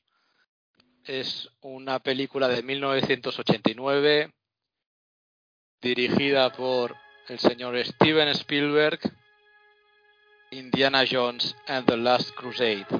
Indiana Jones y la última cruzada. La tercera y hasta la fecha última aventura de Indiana Jones. Es que lo sabía. Bueno, no, si coges el, en, en, videojuegos hay una aventura gráfica que es como la cuarta película oficial que no se va a rodar. Es, es, verdad, es verdad. Existe una en, cuarta. Sí, la están rodando. Pero a ver, se llama La Última Cruzada. Es la última película de Indiana ya Jones. no hay más. Clarísimo. En este caso, busca el Santo Grial, aparece su padre y vuelven los nazis. Sí, que hablando de nazis, ahora cuando estaba haciendo la introducción de la película, yo estaba pensando, Steven Spielberg, SS. ¿Qué, qué nos está intentando decir este hombre? Quiere decir, a ver, ¿nos está tomando el pelo o qué? Pues tan judío no serás. Exacto. Joder, yo pensaba que ibas a decir peliculón, qué gran obra maestra, y empiezas por ahí, tío. Ves relaciones donde no las hay, eh, me estoy preocupando. No sé si es la mejor Indiana Jones, pero pienso que sin duda es la más divertida. Bueno, yo iba a decir que me parece una- un gran final para la trilogía, pero en mi opinión es inferior a la, al Arca Perdida. Cuando estuvimos hablando de Buscar Arca Perdida, explicamos el deseo de Steven Spielberg por hacer un James Bond y que finalmente George Lucas le convenció para hacer más bien las aventuras de este arqueólogo. Pues bien, cerrando el bucle, Spielberg consigue como padre de Indiana al mismísimo James Bond. Sean Connery es Henry Jones y es un acierto tremendo de casting porque mm, la gran fuerza de esta película es la increíble química que se crea entre Harrison Ford y, y Sean Connery. Es que es difícil desprender más carisma por metro cuadrado que estos dos juntos. Bueno, tendríamos quizás mm, Paul Newman y Robert Redford, pero mm, no hay muchos más, ¿eh? Y esto provoca que aun siendo la aventura trepidante, como siempre en Indiana Jones, de lo que yo personalmente más disfruto son de los momentos entre padre e hijo. Y si os parece quiero comentar varios de ellos. El primero es evidentemente la escena inicial. Otra vez Spielberg hace como una intro a los James Bond. Y aquí tenemos un joven Indiana Jones, interpretado por River Phoenix, que roba a unos cazadores de tesoro y le roba la cruz de coronado y tras vivir una persecución con caballos, trenes y lo que haga falta, Indy consigue llegar a casa queriéndole explicar a su padre lo ocurrido. Y su padre, ajeno a todo, no le hace ni caso, ni siquiera se gira, de hecho, se queda trabajando dándole la espalda y le dice que si le tiene que contar algo, debe contar primero hasta 20 para estar seguro de que realmente sea importante. Indy lo hace y entonces el padre le contesta, no, en griego.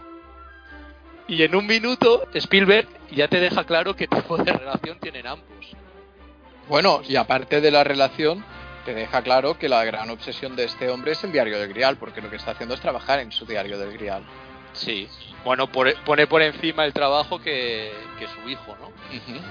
Justo después, los cazadores de tesoro logran recuperar la joya y uno de ellos le suelta a Indy. Hoy has perdido, chico, pero no tiene por qué gustarte. Mientras le coloca el que será su mítico sombrero con Indy mirando hacia abajo. Y en la siguiente toma ves a Indy ya mayor levantando la cabeza con el sombrero puesto y de repente recibe una soberana, un soberano puñetazo. Y me parece magnífico. O sea, Es una una transición magnífica, sí, Sí, sí, sí. sí, sí. Pe- Pero a ver, nos da la impresión que ese hombre que le pone el sombrero va vestido de Indiana Jones, ¿verdad? Sí, un poco, es como una Hombre, imagen. Sí, claro, no, no es que vaya vestido Indiana Jones, porque Indiana Jones es posterior, pero sí, Sí, pero que lleva la chaqueta de cuero y el sombrero Como- que le regala a, a Indy. Y entonces él posteriormente es la imagen que, Sí. que, que va a copiar. La segunda escena entre padre e hijo sería esa en la que han sido capturados por los nazis y están atados espalda contra espalda al lado de la chimenea. Y es a Snyder que los ha traicionado, diciéndole a Indy que ha disfrutado mucho con él. Y Spielberg usa un contraplano genial, porque en lugar de ver la reacción de Harrison Ford, ves la de Sean Connery, que se piensa que se está refiriendo a él y esboza como una sonrisa de canallita, y entiendes que los dos se han guiado con ella.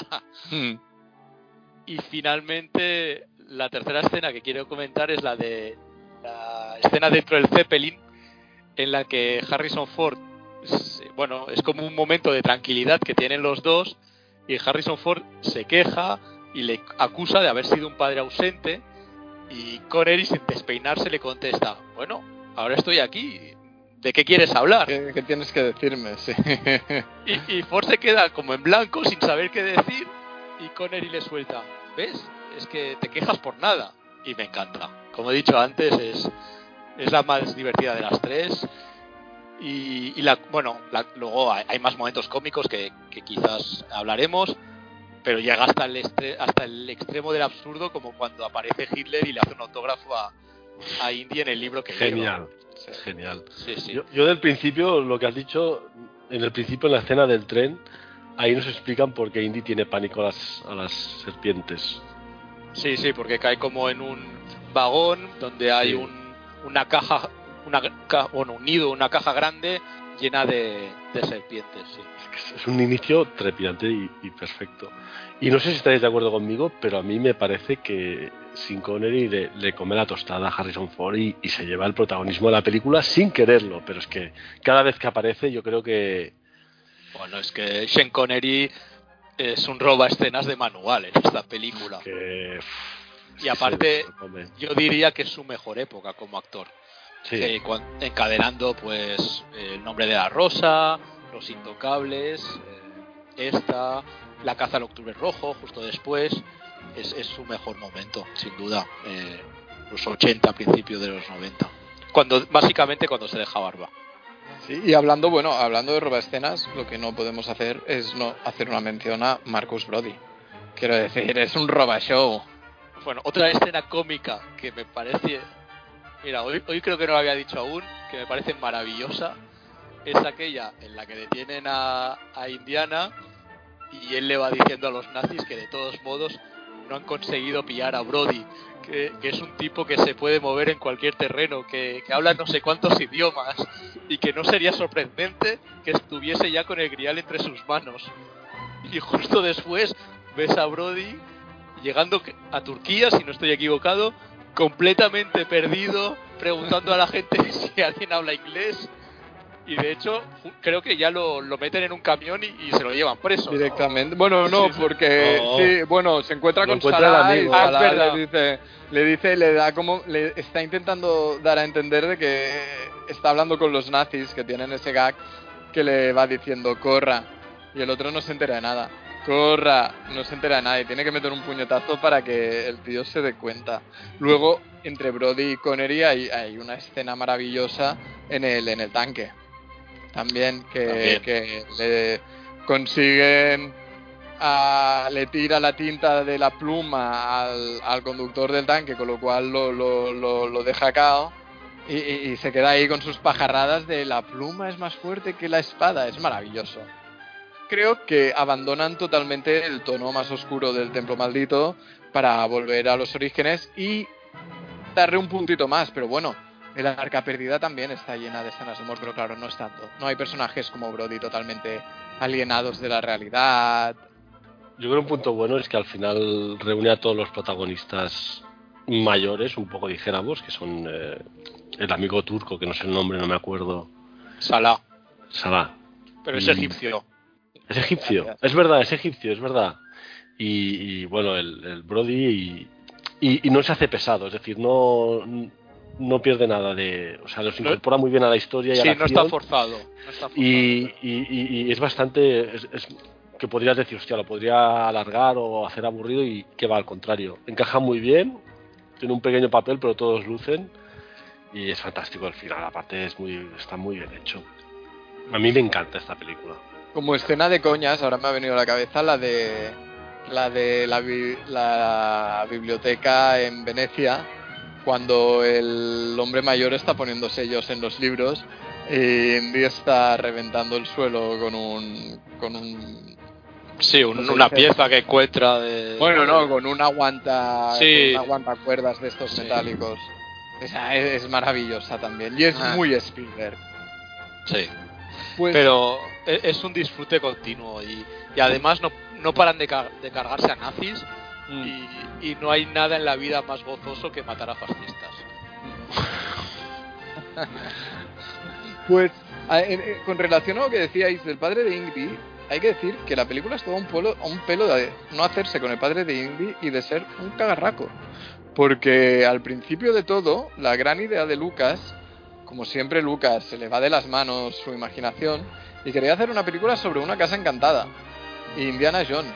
Y tuvo que venir el amigo SS y decirle que no, que, que se parecía demasiado a Poltergeist. Bueno, yo creo que pensó, ese es Lucas, tío, deja el peyote, por favor.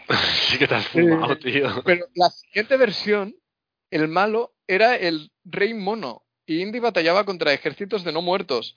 Y lo más fuerte de todo es que empezaron a localizar en África para hacer este guion.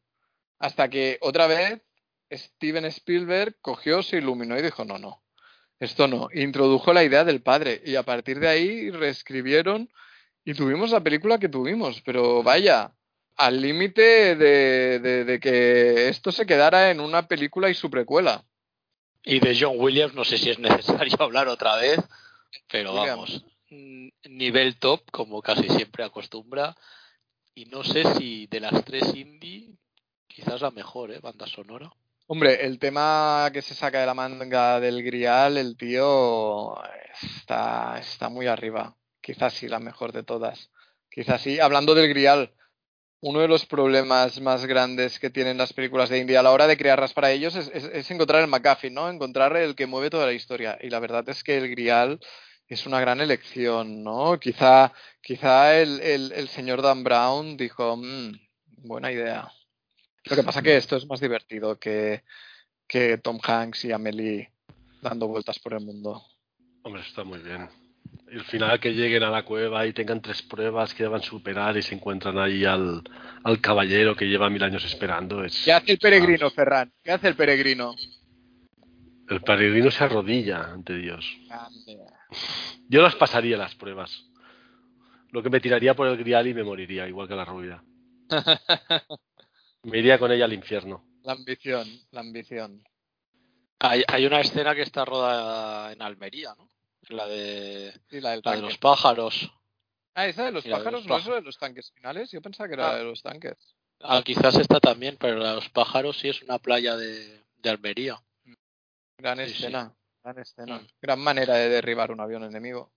Creo que nunca lo hemos comentado y, y eso que hay varias películas de las cuales este hombre se ha encargado del, del cartel, pero el, el cartel es otra maravilla y es de, del señor Drew, Drew Struzan, sí. Conocido por su cartel de Torrente 3, por ejemplo. No, pero fu- fuera coñas es un es un tipo que, que ha hecho carteles de Star Wars, de, de Rambo, de los Goonies, de Regreso al Futuro, de Masters del Universo también. La Cosa, diría que también es suyo. Y, y bueno, y un montón más. No sé si es lo mejor en lo suyo, pero es un tío que hace unos carteles como muy representativos, ¿no? Tiene un, un estilo Bueno, muy- no, y muy artísticos. Sí, a mí, a- a mí me gustan mucho. Hombre, acabas de abrir un melonazo porque hemos pasado de este hombre que quizá es, claro, yo, yo antes que él no conocía a ninguno, pero quizá es el mejor haciendo su trabajo a hoy en día que los carteles suelen ser un, un- cuatro pastiches de Photoshop de cuatro personajes puestos en, en posturas dinámicas y a correr. Es un arte que creo que se está perdiendo. Y por culpa de los ordenadores, claro, porque este hombre los hacía a mano. Es verdad. Creo, creo que está jubilado ya. Hace tiempo que no. No murió, yo creo que murió hace poco. No, no, no. no, no. Ah. Pensaba que había Nada. muerto hacía un par de años. Pues que dure muchos años, señor Struzan. Y bueno, comentar que esta película es la primera vez que pillé, no sé si llega a ser un fallo, pero le pillé el pescote a un efecto especial, que es en la escena que están en las barcas. Hay una escena que, que hay una hélice gigante que se está cargando la barca donde está Indy peleando con uno de los caballeros del Grial. ¿Vas a hablar de los tamaños de los barcos? No, del tamaño del barco no. Voy a hablar de que cuando la tenía en VHS, a muy tierna edad, de repente vi que justo, o sea, el barco no es el tamaño, es que el barco pasa de estar totalmente destruido al momento en que Harrison Ford va a saltar, que está completo. Ahí, pam. Joder, es la primera vez y flipé, dije, hostias. Y luego sí que ha habido explicaciones de que son licencias, de que claro, en aquella época se tenía que hacer así, porque no podías, era o poner un doble o poner a Harrison Ford con el barco entero, porque si no la, la aseguradora no, no, no, no te cubría. Pero hostias, flipé mucho. No, no es tanto tamaño, sino que justo cuando él va a saltar, ¡pum! Está el barco completito. Sí, no. Preguntaba del tamaño porque si te fijas ves que según el, el encuadre no, no es el mismo barco, ¿no? Y hay de tamaños distintos. Lo que pasa que es un fallo que no es un fallo porque usan tamaños distintos de barco a propósito para grabar la escena de, de una mejor manera, ¿no? Mm, Pero sí que eh, cuando lo vuelvas a ver, el momento que salta eh, Indy eso, eso no me he fijado nunca. está entero, está Mm. entero. ¿Coloquemos o, o Sí, quedan cosas en venga. el tintero? Mm, por encima del templo maldito, eso seguro. Yo la pongo en el top 10. Diría que la pongo el 6 por encima de Cinema Paradiso. ¡Wow! Dudo entre 6 o 7, porque es una película que nunca me canso de ver. Nunca. Pues a Vosotros mí el diréis. 6 me parece bien. ¿El? El 6 Seis. me parece bien. 6. Yo iba a decir el 9, pero me parece bien el 6 también. Bueno, si quieres el, el 7 o, o el 8, también lo acepto. Yo, por encima del retorno del Jedi, seguro. Me parece justo. Porque me parece, bueno, mejor. en No hay los aspectos. No hay los putos Ewoks, eso es un punto a favor. Los putos Ewoks. Ahora bien, claro, compararla con Cinema Paradiso o Érase una vez en América no se puede comparar porque son películas totalmente distintas, bueno, como estamos haciendo desde el principio de este ranking, o sea, No, no. y, y ya, y ya es bueno. Y entonces, claro, yo entre las tres, si es verdad que sí que Cinema Paradiso la, la he visto muchísimas veces y la puedo ver sin problema, pero creo que Indiana Jones más. Pero bueno, lo que ¿Dónde vosotros digáis, ¿eh? A mí me parece bien, ¿eh? Si que pones el 6, el 7 o el 8, me es igual, la verdad. Es que es muy buena, es que es, que es top 10 esta peli seguro. A mí me parece bien, sí, claro, es que es lo que dices. Yo, yo lo siento, la implicación emocional y las veces que he visto esta película, pues no tiene punto de comparación con Cinema Paradiso, Érase una vez en América, que las acabo de ver hace poco. Ponla al 6 y ya está, hombre. La ponemos el 6, que por algo está James Bond ahí. Muy bien, muchas gracias a Aroa y con esta última película nos has dado lo que realmente nos gusta. Ha, salvado la papeleta, ¿eh? Después de Flashdance y Jóvenes Ocultos, aquí se ha redimido bastante. Pues bien, vamos a pasar a la tercera lista del día, que en este caso nos la envía Oscar. Y la primera película que nos ofrece Oscar es de 1985. Es una película de un director del cual ya tenemos dos películas en la lista. Se trata de John Hughes y la película es Wired Science, la mujer explosiva. From my heart and from my hand, why don't people understand my intention? dos adolescentes poco populares logran crear tras un experimento con su ordenador a la mujer perfecta. Y tan perfecta. Kelly LeBrock es perfecta. ¿Más que Connelly? ¿O está demasiado mayor para ti, LeBron? Madre mía, Sandro, madre mía, madre mía. Entre la mujer de rojo y la mujer explosiva, la verdad es que Kelly LeBrock en esa época lo rompió todo. Sí, y Steven Seagal le rompió la cara a ella. ¿Qué, qué le pasaba a este pavo? Sí, qué hijo de puta, el puto Seagal de los cojones. No sé, yo si queréis empiezo. A mí, a mí esta peli la vi en el cine también. La vi en el cine, en el mismo cine de siempre. En verano veía mucho cine. Y a ver, yo la pondría en ese grupo de películas que quizá lo creo ahora, de hay pelis que mejor no volver a ver. Porque pierden el encanto o el recuerdo de lo que, de lo que tienes. ¿Y la has vuelto a ver recientemente Sí. o no? Sí, la volví a ver. y, y a ver, yo, a ver, tiene escenas muy divertidas. Creo que es impagable el personaje del hermano de Bill Paxton. Es que me encanta. Me, me parto con él, me parto en serio. Espera, un momento. Eh, Sandro, por favor, haz la pregunta de siempre. ¿Es ¿Qué, Bill- qué pasa con Bill Pullman? Exacto, ¿es Bill Paxton o es Bill Pullman? Es Bill Paxton. Bill Pullman es el presidente de Estados Unidos en Independence Day. Y eso yo, ya no lo sé, yo ya no lo sé. No, pero es, es muy bueno. El personaje del hermano cabrón es buenísimo. Lo que sí que ves esta peli ahora y o sea, ves las costuras y, y- hay momentos que sobran y, y Kelly LeBron descubres que como actriz es pésima. Es que es realmente pésima. Pero bueno, todos nos acordamos de la escena mítica de cuando la crean por ordenador, con los sostenes en, la cabeza y tiene momentos que son que son inolvidables y, en resumen es divertida. Y Gamberra. A mí no me parece mala película. Es una No. Mary Poppins Gamberra. Y está de puta madre. Aquí, aquí tenemos de protagonistas al empollón de Breakfast Club y a Boyan Kirkic, Hostia, tiene un aire, es verdad, tío. otra estrella juvenil que no cumplió con las expectativas. Juguete roto Kirkic. Bueno, la peli es básicamente el sueño de cualquier adolescente pajillero, es decir, de cualquier adolescente. Y, y tenemos también a Robert Downey Jr. pululando por ahí, aunque sin el Junior. Sin el Junior. Sí, Sin el. Junior en los títulos de crédito. Sí, sí. Sí, sí. Y, y- y su amigo es el, el malote de Trashing.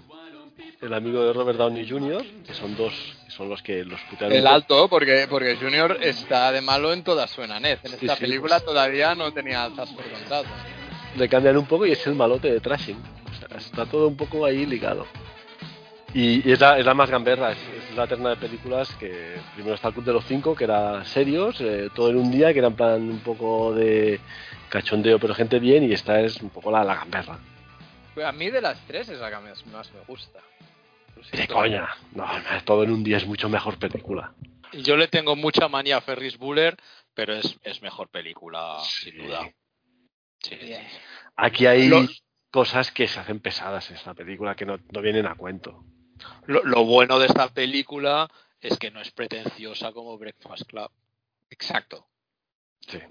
Entonces, claro, es una película que vista a día de hoy con nuestra edad, pues no, como bien has comentado Ferran, no tiene el encanto de, co- de verla de niño, pero bueno, sigue teniendo momentos que te diviertes, la, la fiesta que acabas La montando es brutal. es- es el, genial. el misilago y, Sí. y los Pullman abuelos al final congelados. convertido en bicho, tío. A mí, yo, Sí. yo, y, yo. y- y los abuelos en el armario. y, Eso es bueno, bonito. Está bien, tío. Está bien. Y no y todos ol- a ver, lo puedes olvidar la- al final de todo cuando sale Kelly LeBrock ahí con las botas Nike de, y la braguita azul y el top blanco y dices, joder. Y se acaba la película, es que... Joder, vaya. ¿Qué, qué recuerdos, qué recuerdos? Hablando de recuerdos, ¿llegasteis a ver la, la serie de tele que se hizo? No, no, no. Sí, yo, yo sí que la he visto, pero... Con Vanessa Angel, quiero decir. Exacto, a- a- amamos a Vanessa Angel. exacto. Sí, sí, yo, yo sí que la vi. Yo recuerdo que la veía, no, no me acuerdo. de Era la de estas películas de televisión española el verano por la mañana, ¿no? Mm, Exacto, exacto. Exacto, con la misma canción, que la canción, volviendo al señor Danny Elfman de los cojones, la canción es de su banda, Oingo Boingo. Y el cantante es Danny Elfman himself. Que podéis encontrar el videoclip en YouTube y todo. Pues es chula, la canción es chula, ¿eh? la canción Hostia. está mal, tiene sus rollos. Sí. No, no, no tenía ni idea de que Danny Elfman formaba parte de este grupo. Bueno, es suyo. Sí, sí, Sí, sí, no, no, no, no, lo sabía, no sabía Yo lo que, tenían sabía relación. era el cantante. Y, y- y el otro día dije, coño, pero si se parece a Danny Elfman, el cantante, es Danny Elfman, sí, sí. Acojonante. Pues a mí me parece, me parece que sí, que sí. A ver, que si te pones con el morro fino, está claro que, que si Ferris Bueller es mejor como película, pero joder, ah, antes decías que se te pasó rápido Flashdance. Me pasas mejor rápido y se pasa más rápido esto. Bueno, esta se pasa volando. Y aparte es que si vuelves un poco a tu juventud, pues cuando se ponen a conducir uno un Porsche y el otro el Ferrari, eh, cuando los lleva al bar de blues y, y están rodeados de, de- de cuarentones o más, Y que se Y- pegan el mocazo, es que Sí, es buenísimo, sí. tío. ti- tiene, tiene momentos buenos, sí, sí, sin duda. Pero, pero bueno, a ver, las cosas como son. Ferris Bueller también los tiene. No. Mi problema con Ferris Bueller ya sabéis que no es la película, es, es el puto Matthew Broderick. Es, es Ferris Bueller. En fin, ¿dónde la ponemos esta película? Yo ya he comentado que me gusta más, bueno, y a Ferran, por supuesto, también, eh, Todo en un día, que está en el puesto 44. Yo por debajo de Akira. Sandro por debajo de Akira, he dicho. No, hombre, sí, por de- y por debajo. Hostias, qué puta historia interminable. No, a mí, a ver, a mí me gusta más sangre fácil que esta película también. Aunque bueno, por ahí está estaría bien, ¿eh? Prefi- Eh, prefiero una gamberrada que a Tom Cruise haciendo de Tom Cruise en los 80 en Rayman. Sí, también prefiero esta peli. 46 y el 50, lo que digáis. Sandro, tú, tú dices.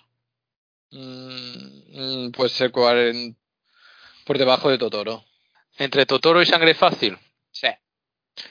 num- es el puesto 49. El puto Totoro, qué mala es. Tu roro.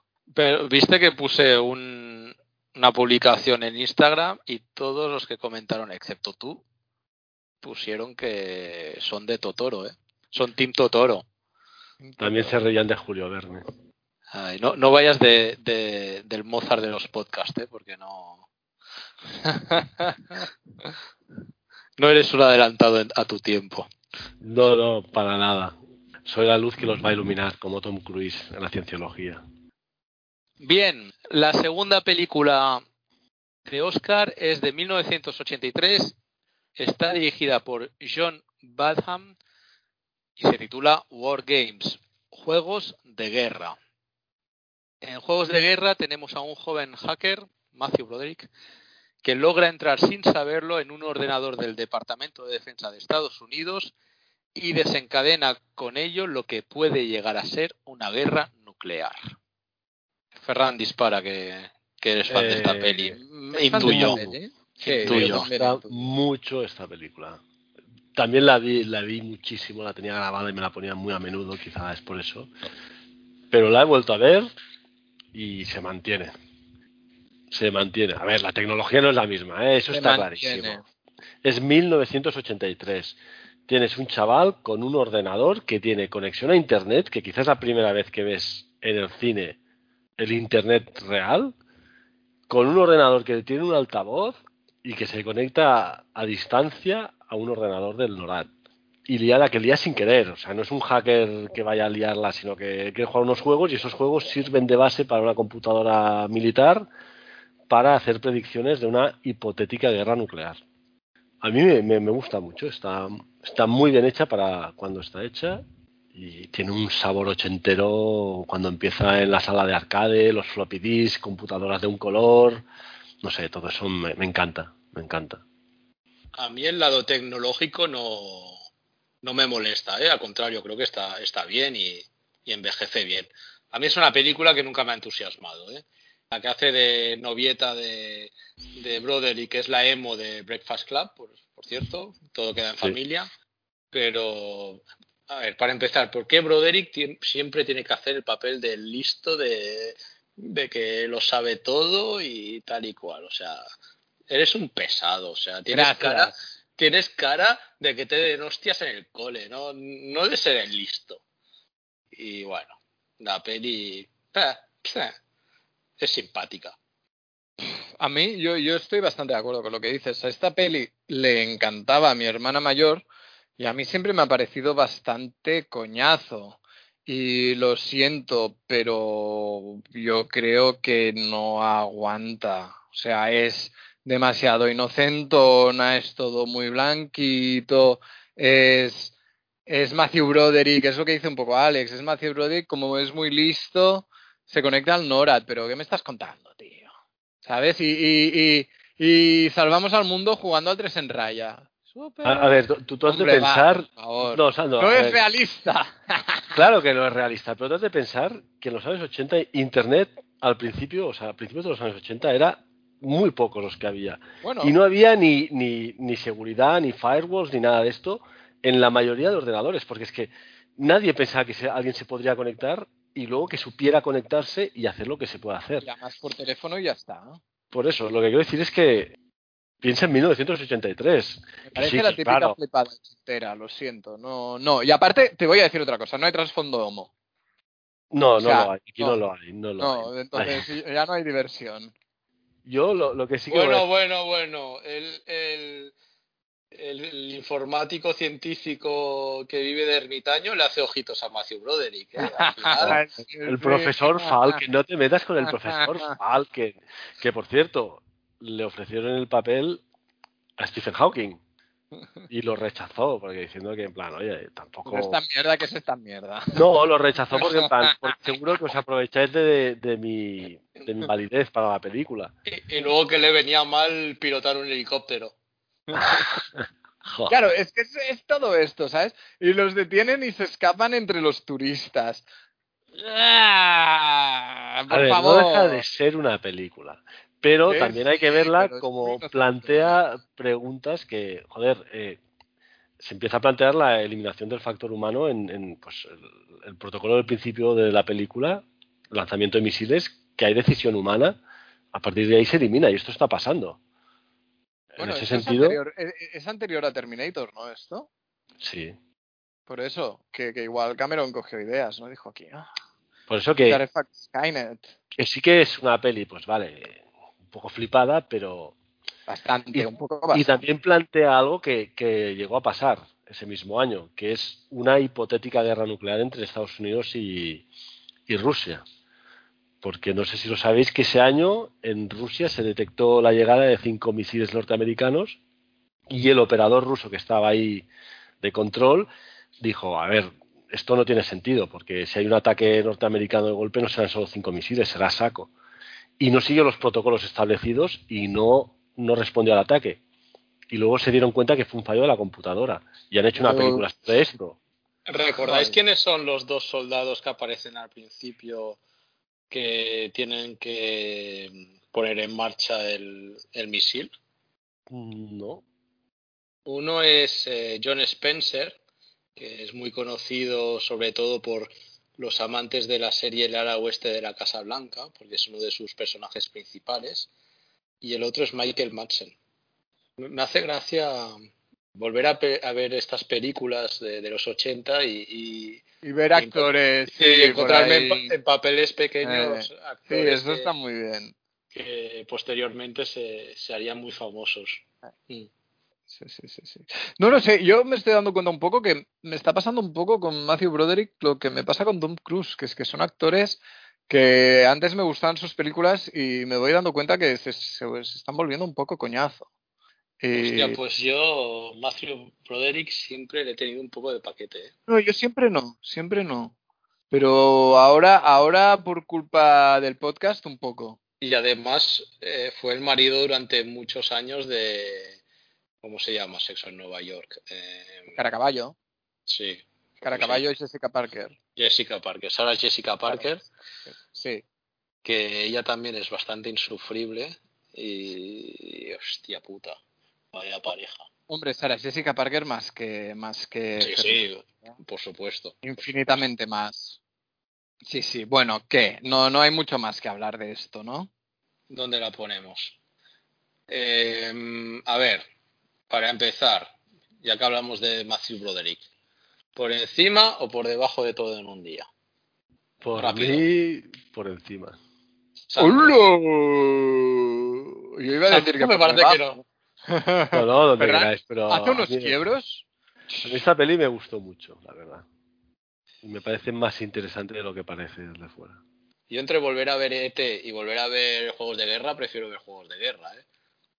Por encima de todo en un día, pero también por encima de Karate Kid o ET, no me parece mal. Es decir, por debajo de cuenta conmigo.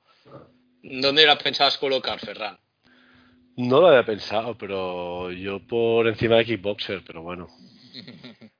Es que Kickboxer, tío, no sé qué hace ahí, la verdad. Y cuenta Que con- ya es que tendría que estar mucho más arriba, pavo. Sí, bueno, eso tampoco. Pero bueno, es, es que es imposible. Siempre hay una peli que te jode toda, toda la estrategia en este sentido. Siempre habrá alguna. Hay minas, hay minas y bombas. A ver, por encima de Top Gun seguro que no puede ir. No, no puede estar, hombre, no, no. Ni el Club de los Poetas Muertos no está noche No. entera. A mí por debajo de cuenta conmigo me parece un puesto excelente. Yo también lo pondría ahí. Pues venga, ahí va. Pues es el puesto 42. En realidad, si lo miras fríamente, que, que, que un, Juegos de Guerra esté por encima de, de John Williams. Pasemos a la tercera película de Oscar. Es una película de 1986 a la dirección John Carpenter y es Big Trouble in Little China. Golpe en la pequeña China.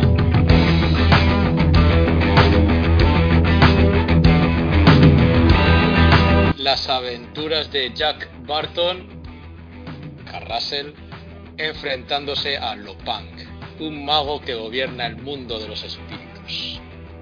Más que película, diría peliculón. Porque si creo que dije anteriormente que La Cosa era posiblemente la mejor peli de Carpenter, esta, sin lugar a dudas, es la más divertida de todas. La, historia de esta película. La Fox se enteró de que la competencia, me parece que fue la Paramount, estaba preparando una película con una estrella y con un trasfondo asiático. Y, es un proyecto que acabó siendo El Chico de Oro, con Eddie Murphy. Por ello, decidieron invertir pasta para hacer algo similar. Contrataron primero a Carrasel y acaba llegando también de rebote el amigo de Carrasel, John Carpenter. Y le explican lo que quieren. Una película para toda la familia, que sea de acción y aventuras, que van a meter la pasta necesaria y que si eso de fondo, que meta dos o tres asiáticos así, como aquel que no quiere la cosa, y que todo irá sobre ruedas para hacer un blockbuster. Pero claro, ¿qué hace John Carpenter?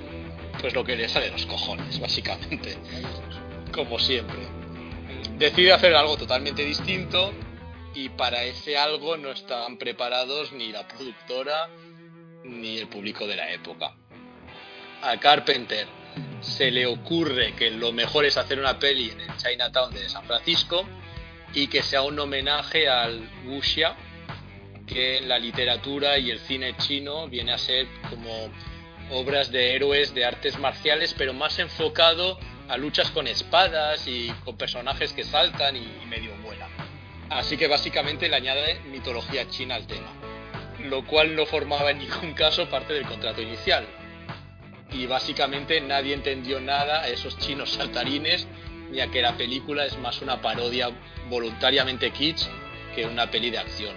Bueno, pero, Pero- una peli de acción, yo, yo, déjame apuntar que es que yo creo que lo que le pasa es que mete todos los géneros habidos y por haber en una misma película, porque es una película de acción, es una película de fantástico, es una comedia, es de artes marciales, o sea, es, es todo y muy bien combinado. Sí, pero no es la película de acción que esperaba la productora. No, no, está claro, está claro. Ni el público, porque no era lo que se rodaba en esa época. Pero es que además, si te paras a pensar, el supuesto héroe, Jack Barton, tampoco es el más listo de la clase.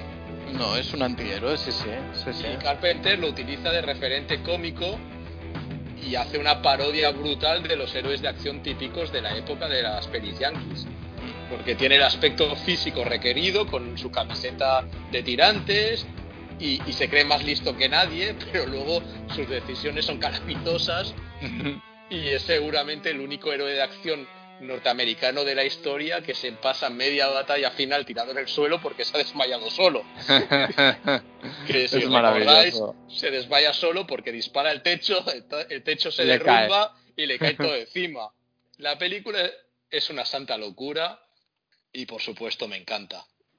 Y termino mi speech diciendo que las frases que va soltando Jack Barton son geniales. Desde el nací preparado al... em, ¿Sabes qué suele decir Jack Barton en un momento como este? que luego la conversación es muy buena porque el otro le contesta, ¿quién es Jack Barton? y le dice, hombre, pues yo. Y Jack siempre dice, ¿pero qué pasa? o sea, te esperas una super frase y es una frase de mierda. Digamos que Carpenter y Carl Russell consiguen una vez más hacer un personaje icónico.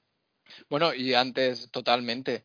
Y antes hablabas de películas que, puedes ver 15 veces seguidas y para mí esta es una de ellas, porque es, es que no me canso, no me canso. Es rápida, tiene ritmo, el, el, el, el humor es cojonudo. Para mí es un peliculón. Y ahora voy a pegar yo mi turra, porque esta tarde me he iluminado, porque he pensado, Jack Barton es como Han Solo, pero en lugar de, de llevar el halcón milenario, lleva un camión. Pero es que entonces he empezado a encontrar similitudes con Star Wars y me ha explotado la cabeza. Y he pensado, Carpenter está haciendo todo Star Wars en una película, porque, cógela, Barton pasa a ser como un personaje secundario, y el personaje que, que lleva toda la historia es Wang Chi, el ayudante, al que le secuestran la novia, que vendría a ser Luke Skywalker. Aparte, domina las espadas y sabe artes marciales, ya, ya es un Luke un poco entrenado. Pero, ¿cuál es el kit de la cuestión? Que se infiltran en la fortaleza de los malos para salvar no a una princesa, sino a dos. Entonces dices, hostia, Carpenter, hijo de puta. Pero ¿qué pasa? Que tenemos al emperador, que es Dave Lopan, que tiene no un Darth Vader, no, sino tres lugartenientes que lanzan rayos y saben utilizar la espada. Y aquí ya, a mí me explotaba la cabeza hasta que he dicho, me cago en la puta. Ekchen, el viejo loco, es Yoda. Un viejo loco que, que sabe magia, pero hace ver que no. Y entonces he dicho, cabrones. O sea, llevan todos estos años que Carpenter y Russell dijeron, vamos a, a- a canibalizar Star Wars y hacer nuestra película, pero en lugar en el espacio, va a ser en el barrio chino de San Francisco. Pues creo que sí. Y creo que igual por eso nos gusta tanto también esta película. Es Star Wars pasado de vueltas a lo loco. Ferran, compartes Cuidado, cuidado. No, no la he visto hace poco, ¿eh? la, la vi hace mucho y no la he vuelto a ver. Me acuerdo de ciertas cosas y me, me gustó, ¿eh? Era muy divertida. A ver, Pero eh, claro, es- este nivel de detalle no... Haciendo Eh, los deberes. evidentemente fue un fiasco tremendo. A partir de ahí, Carpenter ya no tuvo acceso a presupuestos notables, porque, bueno, después de la cosa hizo Christine por encargo, que tuvo bastante éxito, entonces le volvieron a dar un poco de pasta en esta, pero no. Y de hecho, también es su última colaboración con Dean eh, Candy, que es un director de fotografía de mucho prestigio, que luego pasó a trabajar con Spielberg o CMX, por, por ejemplo. Pero claro, como pasa a menudo con el cine de Carpenter, pues se ha convertido en una película de, de auténtico culto. ¿Es, ¿Es Dean? ¿Es de la familia Cocandi o no? ¿O es de otros? No, no, Candy se escribe C-U-N-D-E-Y. Uy, no, no, nada que ver. Nada que ver. Por supuesto, claro, es una película llena de asiáticos y con asiáticos malos. Entonces, ¿quién aparece? Al Leong, que es el chino de los pelacos que siempre aparece cuando necesitas un asiático malo. Que lo mencionamos en Jungla de Cristal, Los pelacos y el mostacho. sí, pero está también en Arma Letal, por ejemplo. Luego, ¿qué más? Eh, podemos decir que por ahí anda el ancestro del Raiden de Mortal Kombat y que me encanta el personaje de Volvemos al sexo Nueva York, Kim Cattrall. Hmm. Pasándose la peli, descojonándose de y soltando zascas a, a Jack Barton. Sí, pero hasta el Pero- final que se encoña y la Es- deja tirada. Sí, es mutuo. Sí, sí, al final le dice, sí, sí, porque rollo, ella como que, bueno, le dice, bueno, nos vamos juntos y tal, o algo así, ¿no? Y él le dice, pues no, aquí No, te quedas. Es que me encanta eso. Jack Barton suda de todo. Es vale, ya ha acabado. Venga, Deo. sí, sí. eh, Es que el Porcho Express tira mucho. Es que, bueno, otra vez tenemos banda sonora de Carpenter, evidentemente. He olvidado mencionar que entre Christine y esta también está Starman, que curiosamente diría que es la única película de Carpenter donde Carpenter no mete mano en la banda sonora. Porque en la cosa es, es de Morricone, pero Carpenter estuvo ahí toqueteando también. Tocando los morricones. Sí, sí. Sí. sí, sí. Mm, Es, es tan divertida esta película.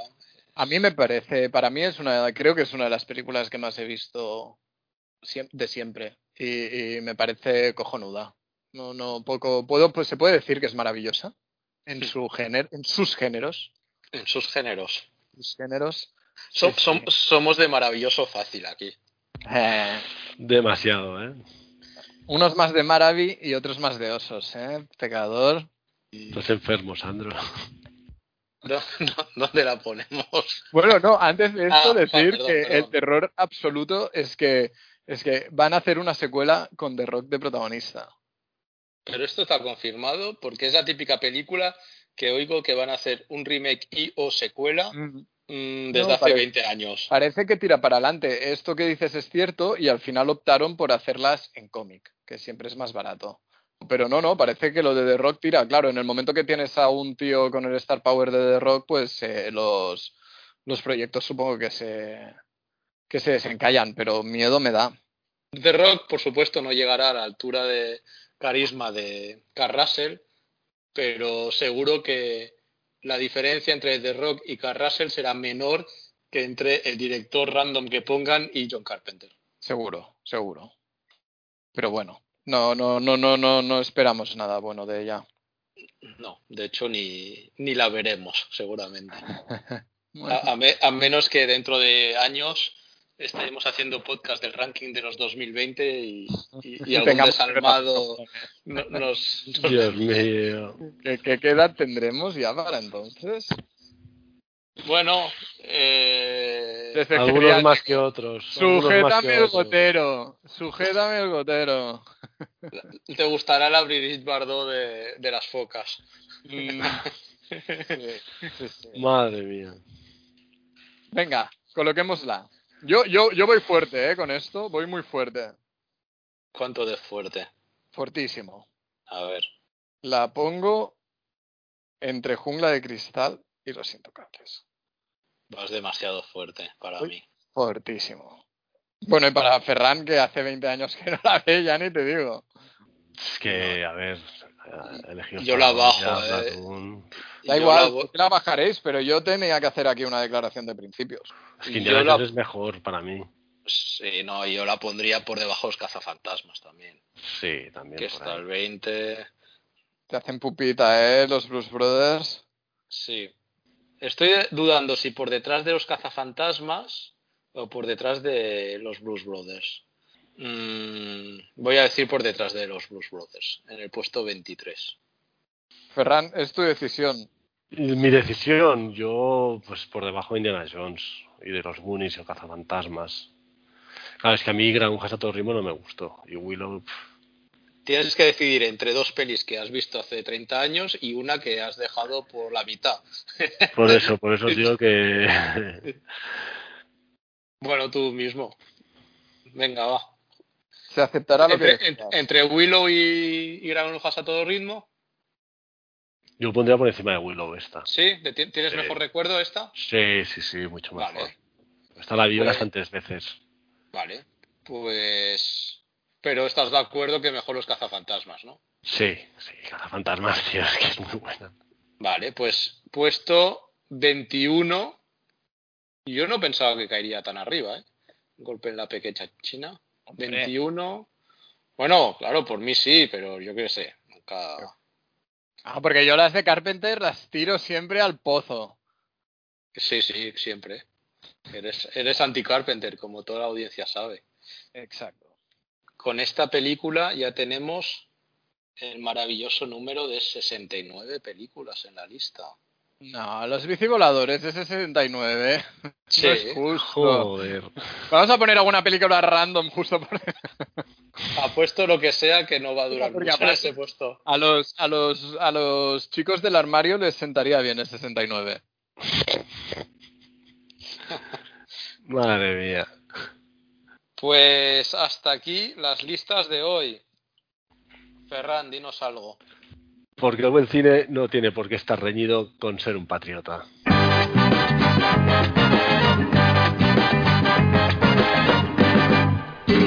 Bien, hace dos episodios hablamos de la sirenita de Disney y en Carajillo y Farias repasamos los mitos de sirenas de España, con el mitológico sirenuca que todavía resuena en nuestras cabezas. Pues hoy hemos analizado un 2-3 Splash, esa comedia ochentera que nos presenta a una Daryl Hannah como sirena varada de Bumburi, en Tierra de los Hombres, en donde oculta su cola de pescado de un Tom Hanks atolondrado.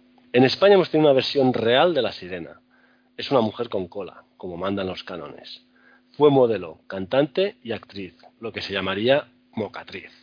Estamos hablando de Joselito, más conocido como La Veneno.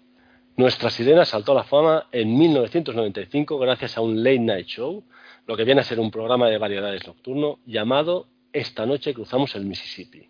Cosas de la edad creo que la mayoría de nuestros oyentes recuerdan este programa lo que supuso en esa época. La erupción de la veneno en televisión fue un auténtico bombazo televisivo. Gracias a ello, nuestra versión española de La Sirenita desfiló como modelo en eventos de dudoso prestigio. Como cantante lanzó un álbum llamado Veneno pa' tu piel, del que vendió 50.000 copias, disco de oro, y luego rodó un par de películas. El secreto de la veneno y La venganza de la veneno. Películas de dudosa calidad en las que dijéramos hacía mucho calor y las ropas no eran necesarias. Una vez alcanzada la fama, nuestra heroína Veneno vivió una auténtica montaña rusa. De los focos de la fama pasó a ingresar en tres años en prisión. Ojo, en una prisión para hombres. Imaginad, eso era un auténtico calvario del que salió muy tocada y ya no se recuperaría. Falleció en 2016. Si estáis interesados en su historia, este humilde servidor os recomienda que veáis la serie Veneno, que consta de ocho capítulos y narra su vida. Está realmente bien hecha y es muy interesante.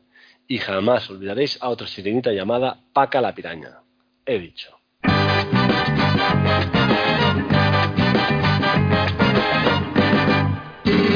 Menudo sinvergüenza. Leyendo de la Wikipedia. U- utilizando ideas ya comentadas Totalmente. en episodios anteriores. Robando ideas, totalmente de acuerdo. Sí, señor.